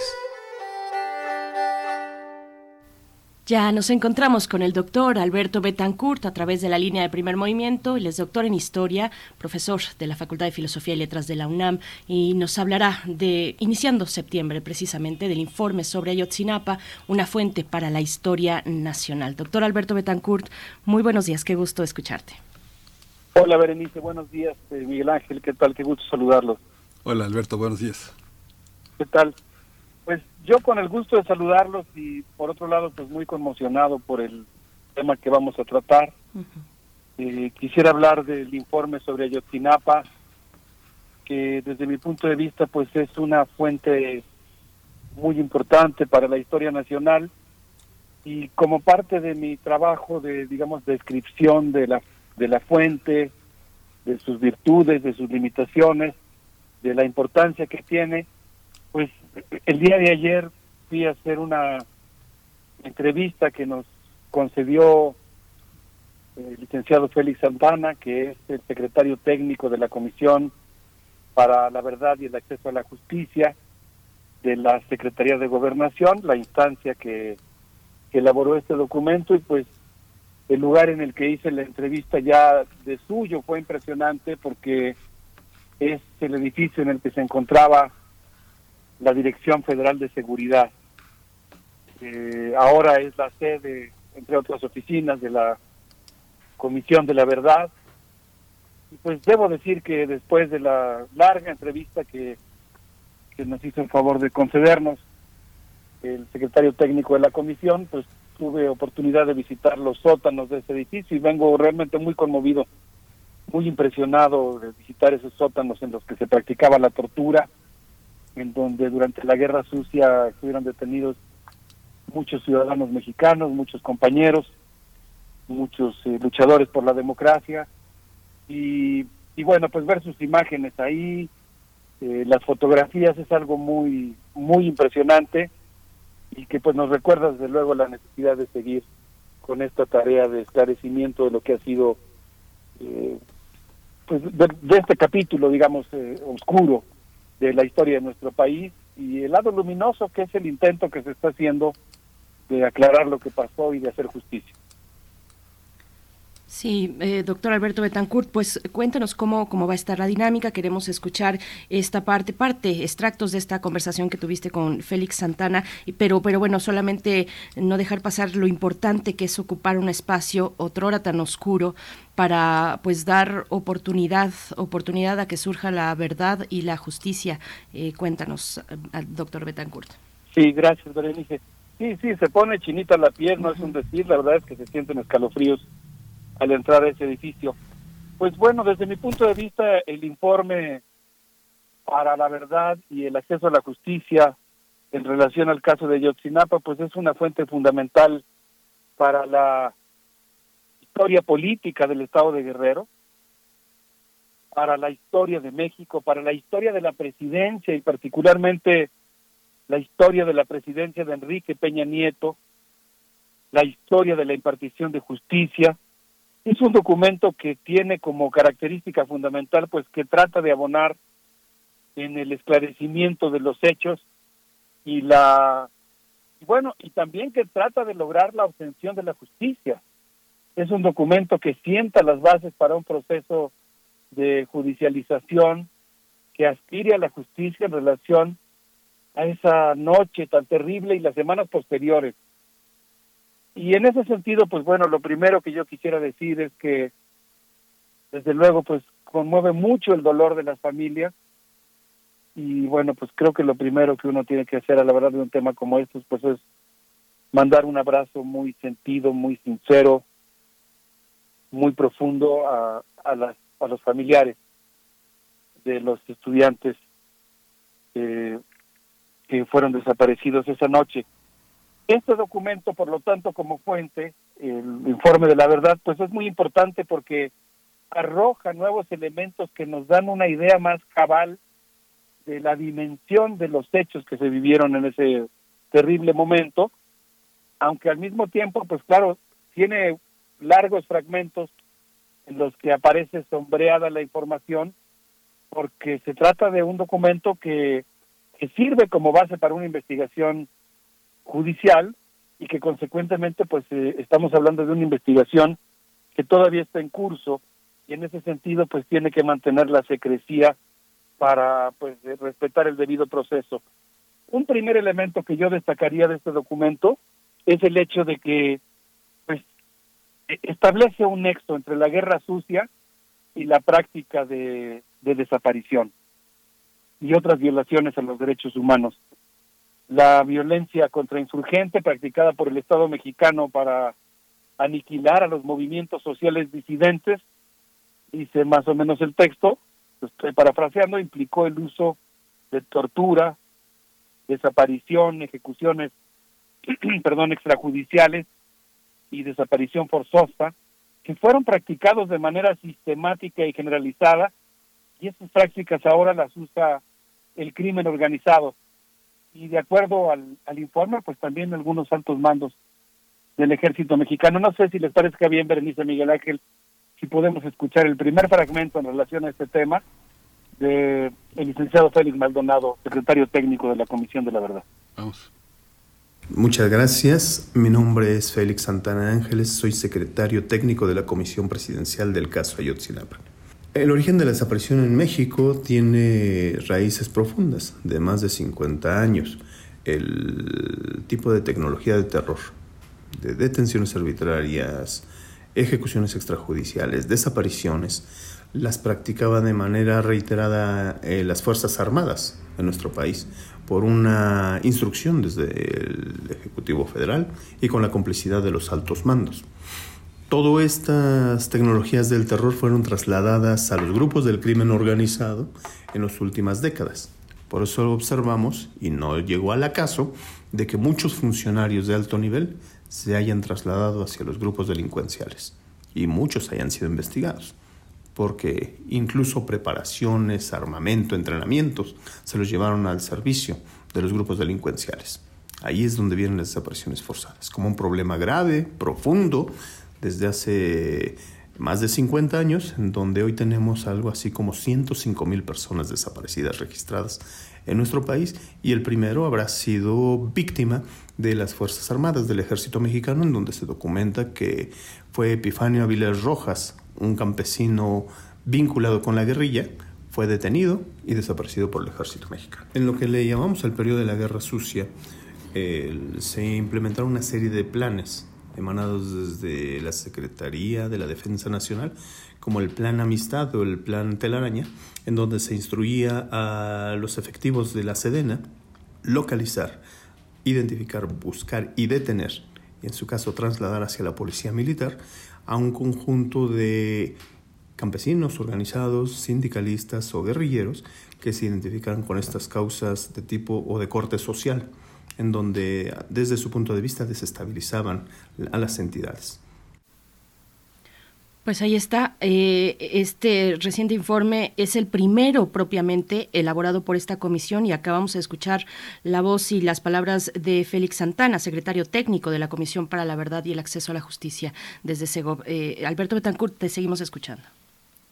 Sí, muchas gracias. Muy muy impresionantes las palabras de, de Félix Santana.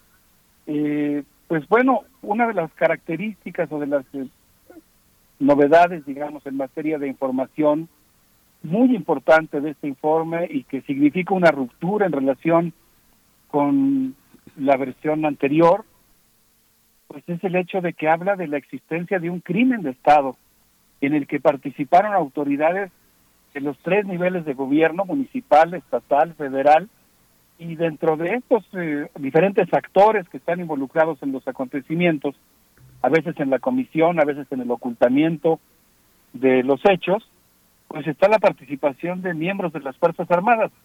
Está, por ejemplo, el caso que eh, es realmente estrujante, del cual dio cuenta durante la glosa del propio informe el día 26 de agosto el propio presidente de la Comisión de la Verdad, el licenciado Alejandro Encinas, eh, la participación del coronel José Rodríguez Pérez, quien estaba a cargo del batallón 27 de infantería y al parecer, según la información con la que cuenta la comisión, pues es presuntamente quien dio la orden de ejecución de los últimos seis estudiantes sobrevivientes que permanecían vivos cuatro días después, que se encontraban en una en una bodega y él es el que da la instrucción de que los eh, de que los manden a asesinar.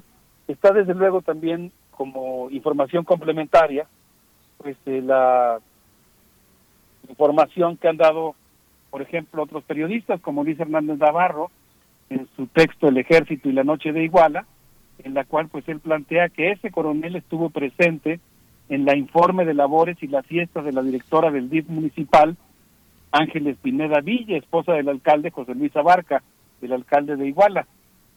Y él menciona que días después el general Salvador Cienfuegos, quien siempre defendió a sus soldados, dijo que el coronel estuvo en el informe y no vio nada.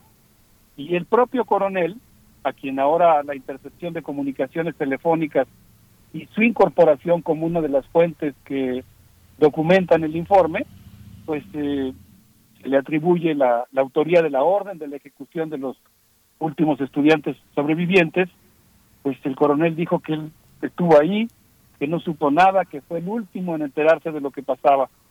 Pero pues que en este mismo texto, El Ejército y la Noche de Iguala de Luis Hernández Navarro, pues hay información muy interesante en el sentido de que la relación de José Luis Abarca con las Fuerzas Armadas era antigua. Él dice que, por ejemplo, el 22 de enero de 2008 se puso la primera piedra de su plaza comercial, llamada Tamarindos, construida en un terreno regalado por las Fuerzas Armadas, y en la ceremonia de inauguración, no de inauguración, perdón, de colocación de la primera piedra, el senador Mazón Alonso agradeció al exdiputado Rubén Figueroa su intervención para conseguirle una entrevista con el general Salvador Cienfuegos, quien aceptó donar el terreno.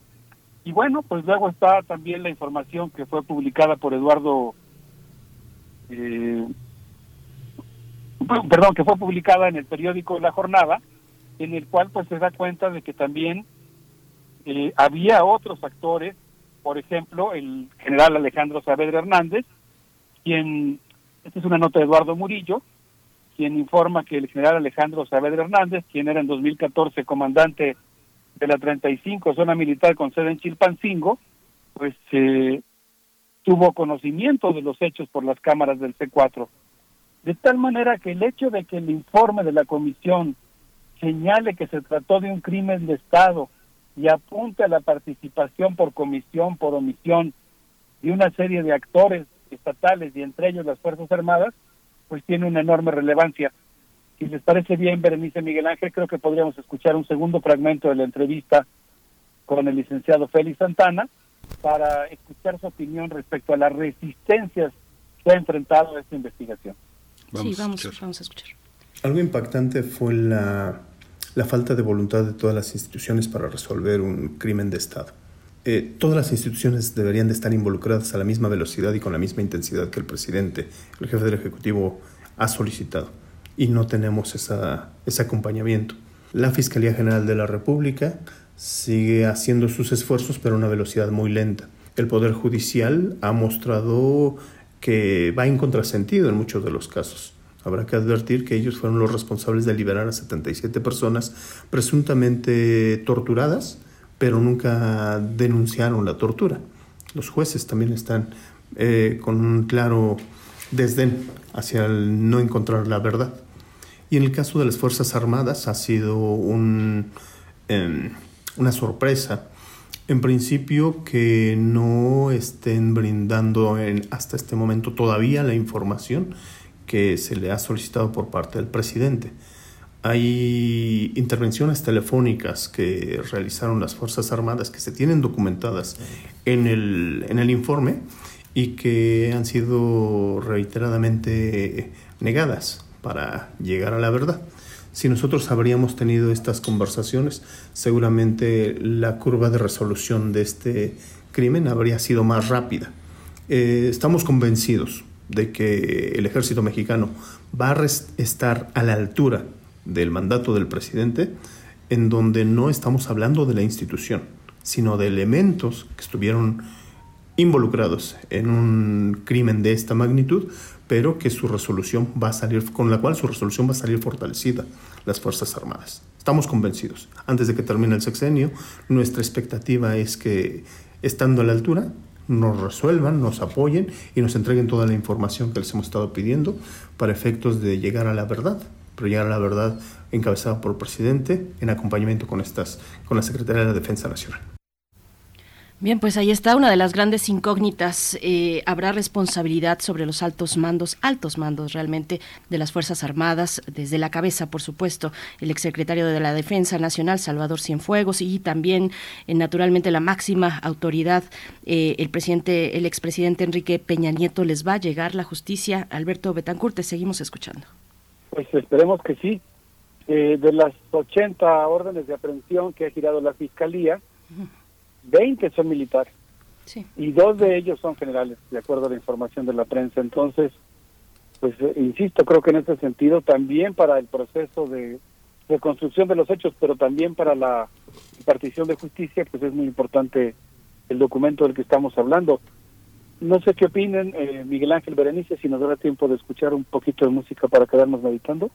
Vamos. Vamos, ¿qué, continuamos qué la vamos a escuchar? conversación. Sí. Eh, vamos a escuchar a Ever Rosell con, con el adagio, con el adagio en mi país.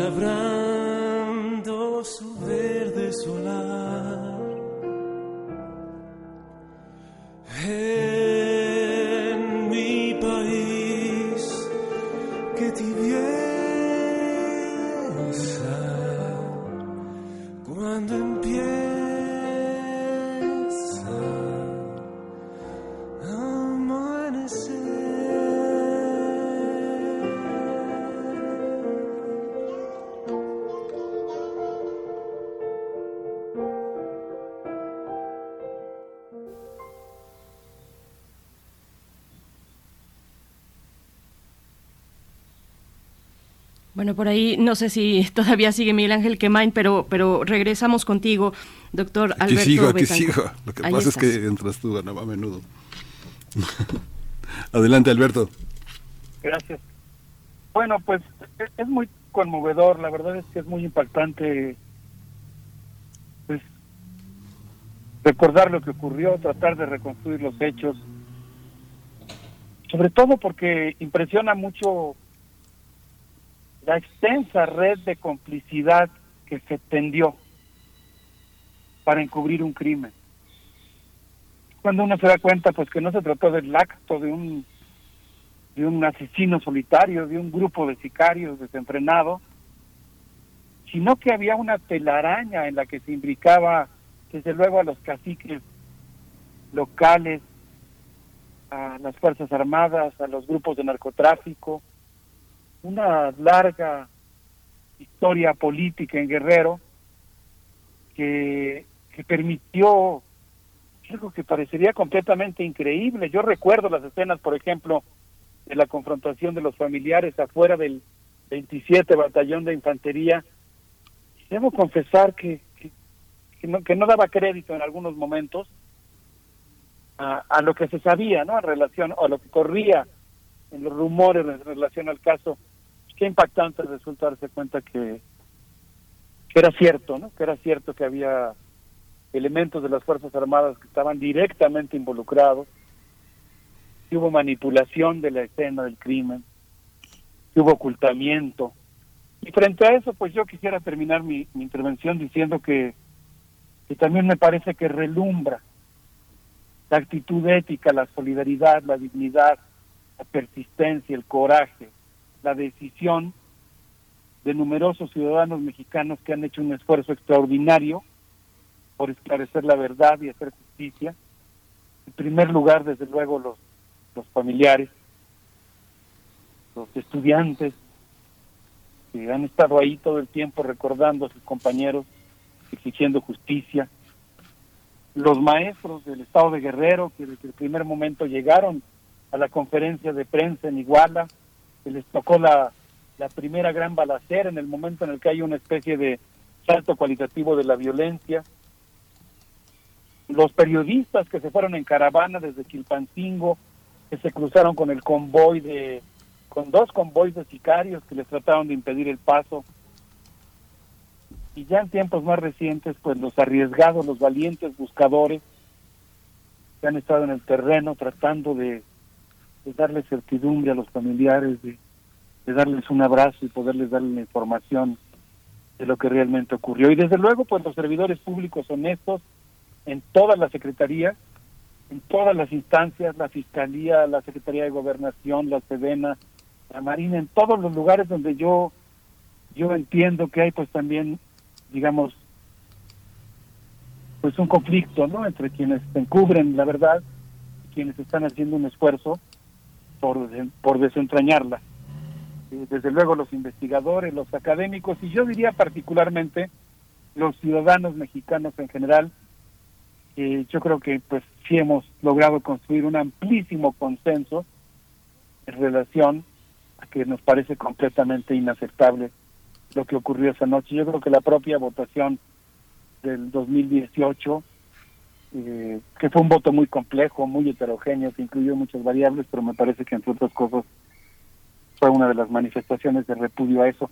No sé si les parezca bien, Berenice Miguel Ángel, perdón si ahora me extendí mucho en mi intervención, si pudiéramos oír la última, el último fragmento que vamos a compartir hoy de la entrevista con Félix Santana, en donde habla justamente de la importancia de la dignidad de los, de los familiares.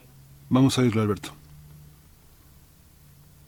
La resistencia, digna resistencia de los padres, de las madres, de las 43 familias, es un ejemplo de la dignidad mexicana.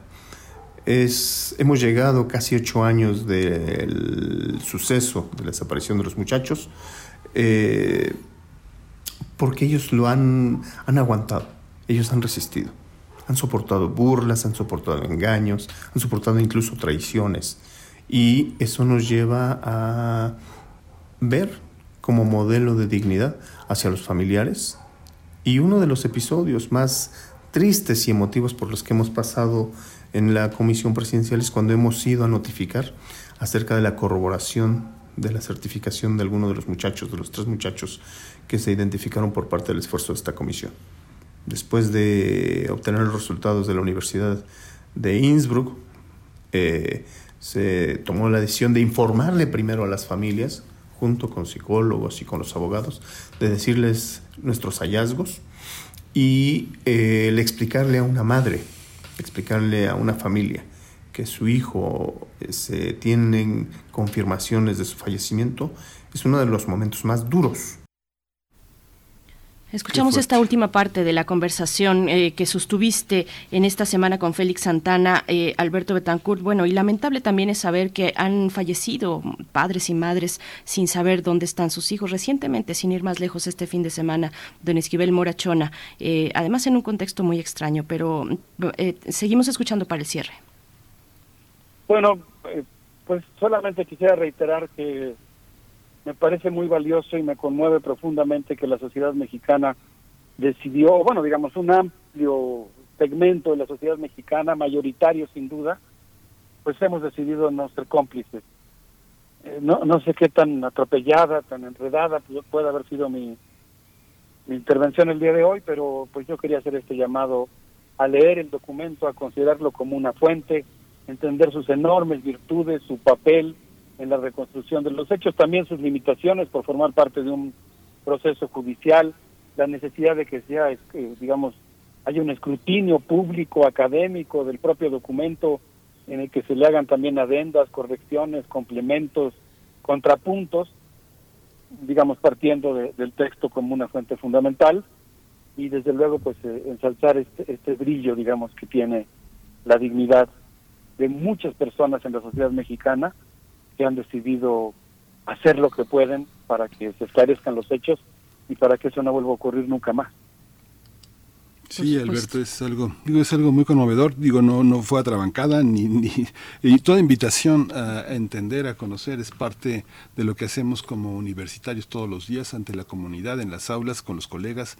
Así que esta universidad sin muros, sin fronteras, pues la invitación está hecha. Hay que conocer el documento. Estará en el podcast, queda en la historia de Radio UNAM esta intervención tuya de este primero de septiembre. Muchas gracias, Alberto Betancourt. ¿Con qué nos despedimos? Muchas gracias a ustedes, qué, qué gusto compartir este, esta reflexión. A- ayer, al final de la entrevista, eh, Félix Santana me decía que necesitamos de toda nuestra inteligencia colectiva. Esto no es un asunto que puedan resolver unos cuantos, es algo que requiere del concurso, el talento, el valor, el ingenio, la solidaridad y la dignidad de todos. Y por eso yo les propongo que nos despidamos con una canción que hemos puesto ya en dos ocasiones anteriores, pero que me parece que amerita y que puede ser una especie de, de himno para tocar este tema, la canción de la dignidad, interpretada por eh, su autor Guillermo Briceño, como un, como un gran abrazo de nuestra parte para los familiares y todas las personas que han eh, padecido eh, esta injusticia y a, y a quienes están esforzados en que no vuelva a repetir.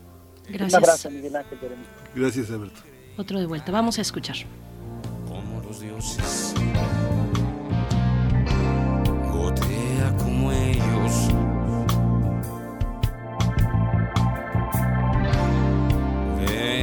Como ellos. Y tampoco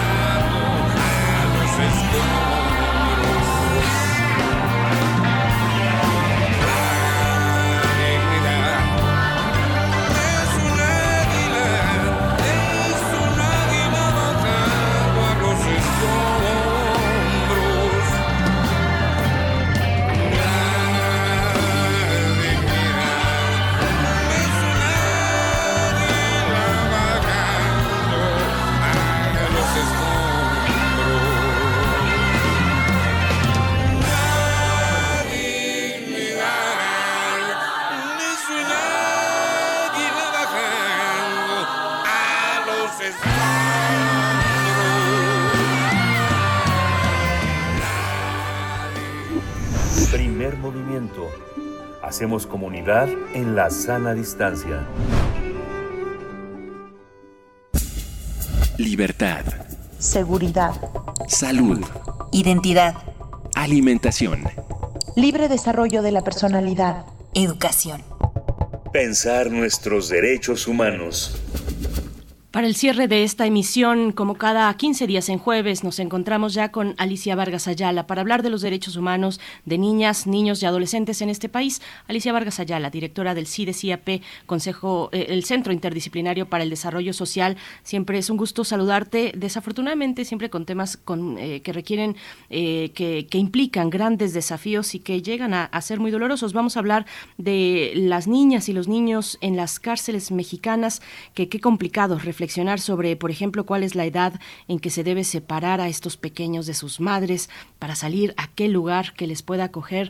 Eh, Alicia Vargas Ayala, bienvenida, te escuchamos.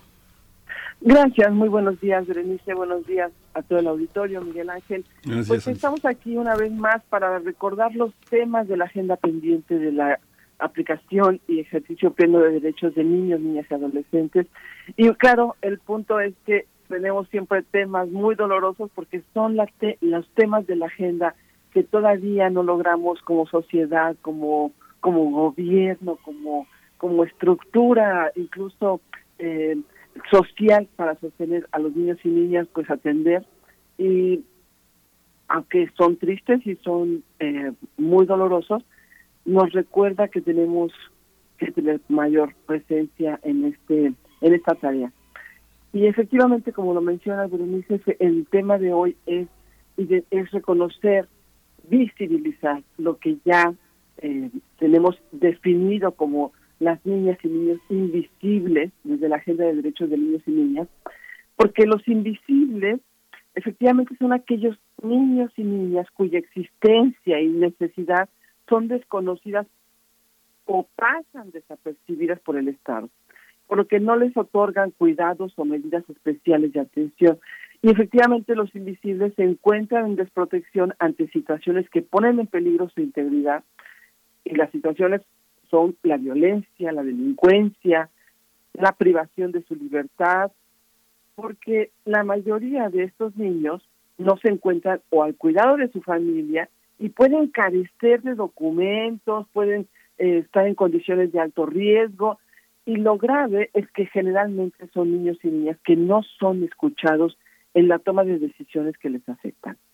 Bajo esta consideración, se requiere especial atención para que niñas y niños que acompañan a sus madres en reclusión, pues formen parte de, al formar parte de esta población penitenciaria, también sufre graves afectaciones, puesto que son el propio sistema quienes les hace padecer toda una serie de condiciones que los vulneran y que los ponen en riesgo y por supuesto quedan expuestos al control institucional de la autoridad penitenciaria para quienes sus necesidades o no están por supuesto presentes justamente porque son invisibles.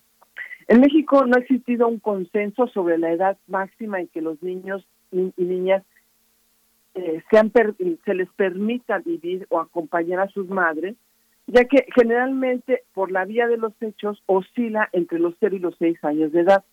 Aunque a partir de la publicación de la Ley Nacional de Ejecución se ha fijado que los niños e que los hijos e hijas deben permanecer con sus madres durante la etapa postnatal, la etapa de la lactancia o hasta que el niño o la niña haya cumplido tres años de edad. Estos niños efectivamente eh, cuentan con derechos inalienables e irrenunciables y por lo que ninguna persona o institución puede vulnerarlos o desconocerlos bajo ninguna circunstancia. Sin embargo, el contexto de reclusión en el que ellos viven, pues no les otorga las condiciones necesarias para su ejercicio. En un informe especial que elaboró la Comisión Nacional de Derechos Humanos sobre las condiciones de estos niños y niñas privados de libertad junto con sus madres, a principios del 2021, se expresó la preocupación por las condiciones y el trato que le brindan a estos niños y a estas mujeres en todas las en todas las cárceles de la República Mexicana. Precisamente una evaluación realizada en los centros de internamiento donde se encuentran alojadas a fin de que se realicen acciones afirmativas y efectivas, pues se hizo este estudio para permitir que justamente se identificara esta vertiente de los derechos humanos donde de aquellas personas que se encuentran en alta vulnerabilidad. La comisión identificó transgresiones a sus derechos humanos en las condiciones de estancia, de trato digno, de salud, de alimentación, de legalidad, de reinserción social, así como graves transgresiones a sus derechos en los satisfactor- satisfactores mínimos que permiten el desarrollo de sus hijas e hijos que permanecen justamente en sus centros de internamiento. La, comisión señaló que en muchos de estos centros se, se desatienden las necesidades por miles de situaciones.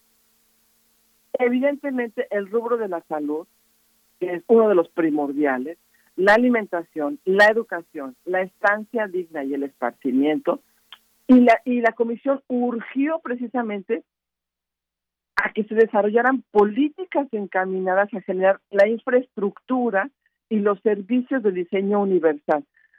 Ah, Desde, desde el año 1995, la comisión en su primer visita de supervisión ha hecho una infinidad de recomendaciones, ha hecho una infinidad de informes especiales. Ahorita ha venido haciendo informes especiales hasta donde tengo entendido, desde 2013 a la fecha, anuales, para ofrecer sugerencias y observaciones y algunas otras recomendaciones por casos específicos y ha establecido la urgente necesidad de supervisar permanentemente la alimentación destinada a la población femenil en el sentido de que sea suficiente en cantidad y de calidad adecuada para satisfacer las necesidades nutricionales, precisamente, principalmente aquellas que están embarazadas y que se les proporcione agua potable en cantidades suficientes. Ese ha sido el contenido de alguna de las recomendaciones.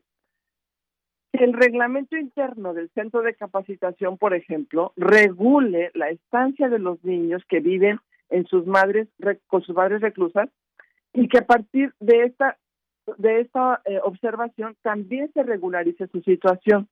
Asimismo, obliga a que la capacitación del personal de los centros federales de rehabilitación pues sea permanente y que efectivamente esta capacitación permita que los, las personas responsables de la protección estén al tanto y sepa, estén informadas sobre temas de salud, sobre temas de educación, sobre temas de formación y sobre todo capacitación en materia de derechos humanos, porque efectivamente los protocolos que se deben que se debe que deben regular esta, esta este servicio, pues la comisión ha dado a conocer de que se encuentran en sus peores condiciones y que incluso esta- estos protocolos deben contener elementos relacionados con el tema de la, de la lactancia, con medidas conducentes para garantizar, por supuesto, este derecho fundamentalmente de niños y niñas. Eh, para que este, eh, re- en- digamos, en relativo a los temas de las instrucciones necesarias para que los trámites administrativos, en caso de externación de las personas detenidas, pues efectivamente no se prolongue de forma innecesaria. Las personas con discapacidad, las, mejo- las mujeres que estén a punto de dar a luz o en periodo de, inter- de, intermedio posterior al, par- al parto, pues sean consideradas población prioritaria una comisión de derechos humanos que tiene que observar estos elementos del parto, del posparto, de la lactancia, de la calidad del agua, de la calidad, de la cantidad de alimentos, como temas que un sistema de reinserción social no tiene contemplados de forma natural, de forma regular, de forma casi obvia, pues nos habla de un sistema de penitenciario que efectivamente de forma grave está violentando la dignidad humana. Entonces, resulta grave porque efectivamente el sistema de protección, el sistema de, justicia, en razón del interés superior de la niñez, desde una comisión de derechos humanos se le obliga a que realicen gestiones administrativas y designación presupuestal, pues para que se construyan y se creen instalaciones y programas de atención específico para las niñas y niños que permanecen privados de libertad junto con sus madres y sus padres. Entonces, el Estado, las instancias de gobernación, las instancias, los tomadores de decisión de protección y de procuración de justicia de este país no contemplan desde sus regulaciones básicas el propósito fundamental de una sociedad que es el respeto de los derechos humanos de las niñas, niños y por supuesto de aquellos que quedan consagrados en la Carta Magna de nuestro país y que instruyen en el ámbito de sus respectivas competencias, por supuesto, a toda nuestra estructura de gobierno y a los funcionarios y funcionarias que nos regulan, que nos gobiernan, perdón. Grave Pues- porque además nuestro sistema de protección, de manera casi parece que deliberada, ha venido violentando or- ordenamientos como el cuarto constitucional donde se habla del, in- del principio del interés superior, violentando la Convención de los Derechos de Niños y Niños que reconoce desde su preámbulo, independientemente de que varios artículos lo hacen, desde su preámbulo reconoce que niñas y niñas por sus propias características fisiológicas, psicológicas, perdón, y físicas, requieren medidas especiales de atención para la garantía de sus derechos. El artículo 10 de la Ley General de los Derechos de Niños y Niñas Adolescentes que establece la obligación de las autoridades en el ámbito de sus competencias de adoptar medidas de protección especial para que los niños que se encuentren en situación de vulnerabilidad sean protegidos por sus circunstancias específicas. Violenta además también las reglas de las Naciones Unidas para el tratamiento de reclusas y medidas no privativas de la libertad, que hoy llamamos las reglas de Gogh, y ahí se señala, en estas se señala la necesidad de contar con instalaciones y artículos necesarios para satisfacer las necesidades de higiene para el cuidado personal, de cómo alentar y facilitar el contacto de las reclusas con sus hijas e hijos y en caso establecer las condiciones para que las mujeres puedan amamantarlos y brindarles máximo de posibilidades de dedicar su tiempo a su cuidado. A pesar de todo el marco anterior de protección, México, en México no existe una asignación mate- eh, material ni presupuestal suficiente para la protección de niñas y niños que acompañen a sus madres. La privación de la libertad es es una circunstancia en la cual la persona deja de tener completo control de su esfera física y personal y lo deja a disposición de otras. Y pues ahí vemos que esta situación reviste, por supuesto, una importancia primordial. Así porque es, Alicia. nos habla de un sistema penitenciario que todavía adeuda este, elementos para garantizar los derechos, no solamente de las mujeres que están ahí, sino máxime de sus hijos e hijas, ¿no? Pues gracias, Alicia Vargas Ayala. Siempre aportas puntos de reflexión eh, que no podemos dejar pasar. Una atención prioritaria a estos grupos, atención cabal, porque es población bajo la responsabilidad del Estado. Te agradecemos, como siempre se agota el tiempo con temas tan, eh, pues de tantos puntos, de tantas aristas y con tantos desafíos y deudas. Te agradecemos y nos encontramos en 15 días. Alicia Vargas Ayala, gracias. Gracias, Berenice. Que tengan muy buenos días. Gracias al auditorio. Muchas gracias a ti, Alicia. Buen día, buen día. Y buena y buen buen fin de semana, ya se acerca, ya se acerca el fin de semana y bueno, estamos en esta en este inicio de septiembre. Bernice, ya nos vamos, ya nos dieron las 10. Eh, gracias a todos nos, eh, nuestros radioescuchas. Esto fue Primer Movimiento. El mundo desde la universidad. Radio UNAM presentó Primer Movimiento. El mundo desde la universidad. Con Berenice Camacho y Miguel Ángel Gemain en la conducción. Rodrigo Aguilar y Violeta Berber, producción. Antonio Quijano y Patricia Zavala, noticias. Miriam Trejo, coordinación de invitados. Tamara Quirós, redes sociales. Arturo González, operación técnica. Locución, Tessa Uribe y Juan Staca. Quédate en sintonía con Radio UNAM. Experiencia sonora.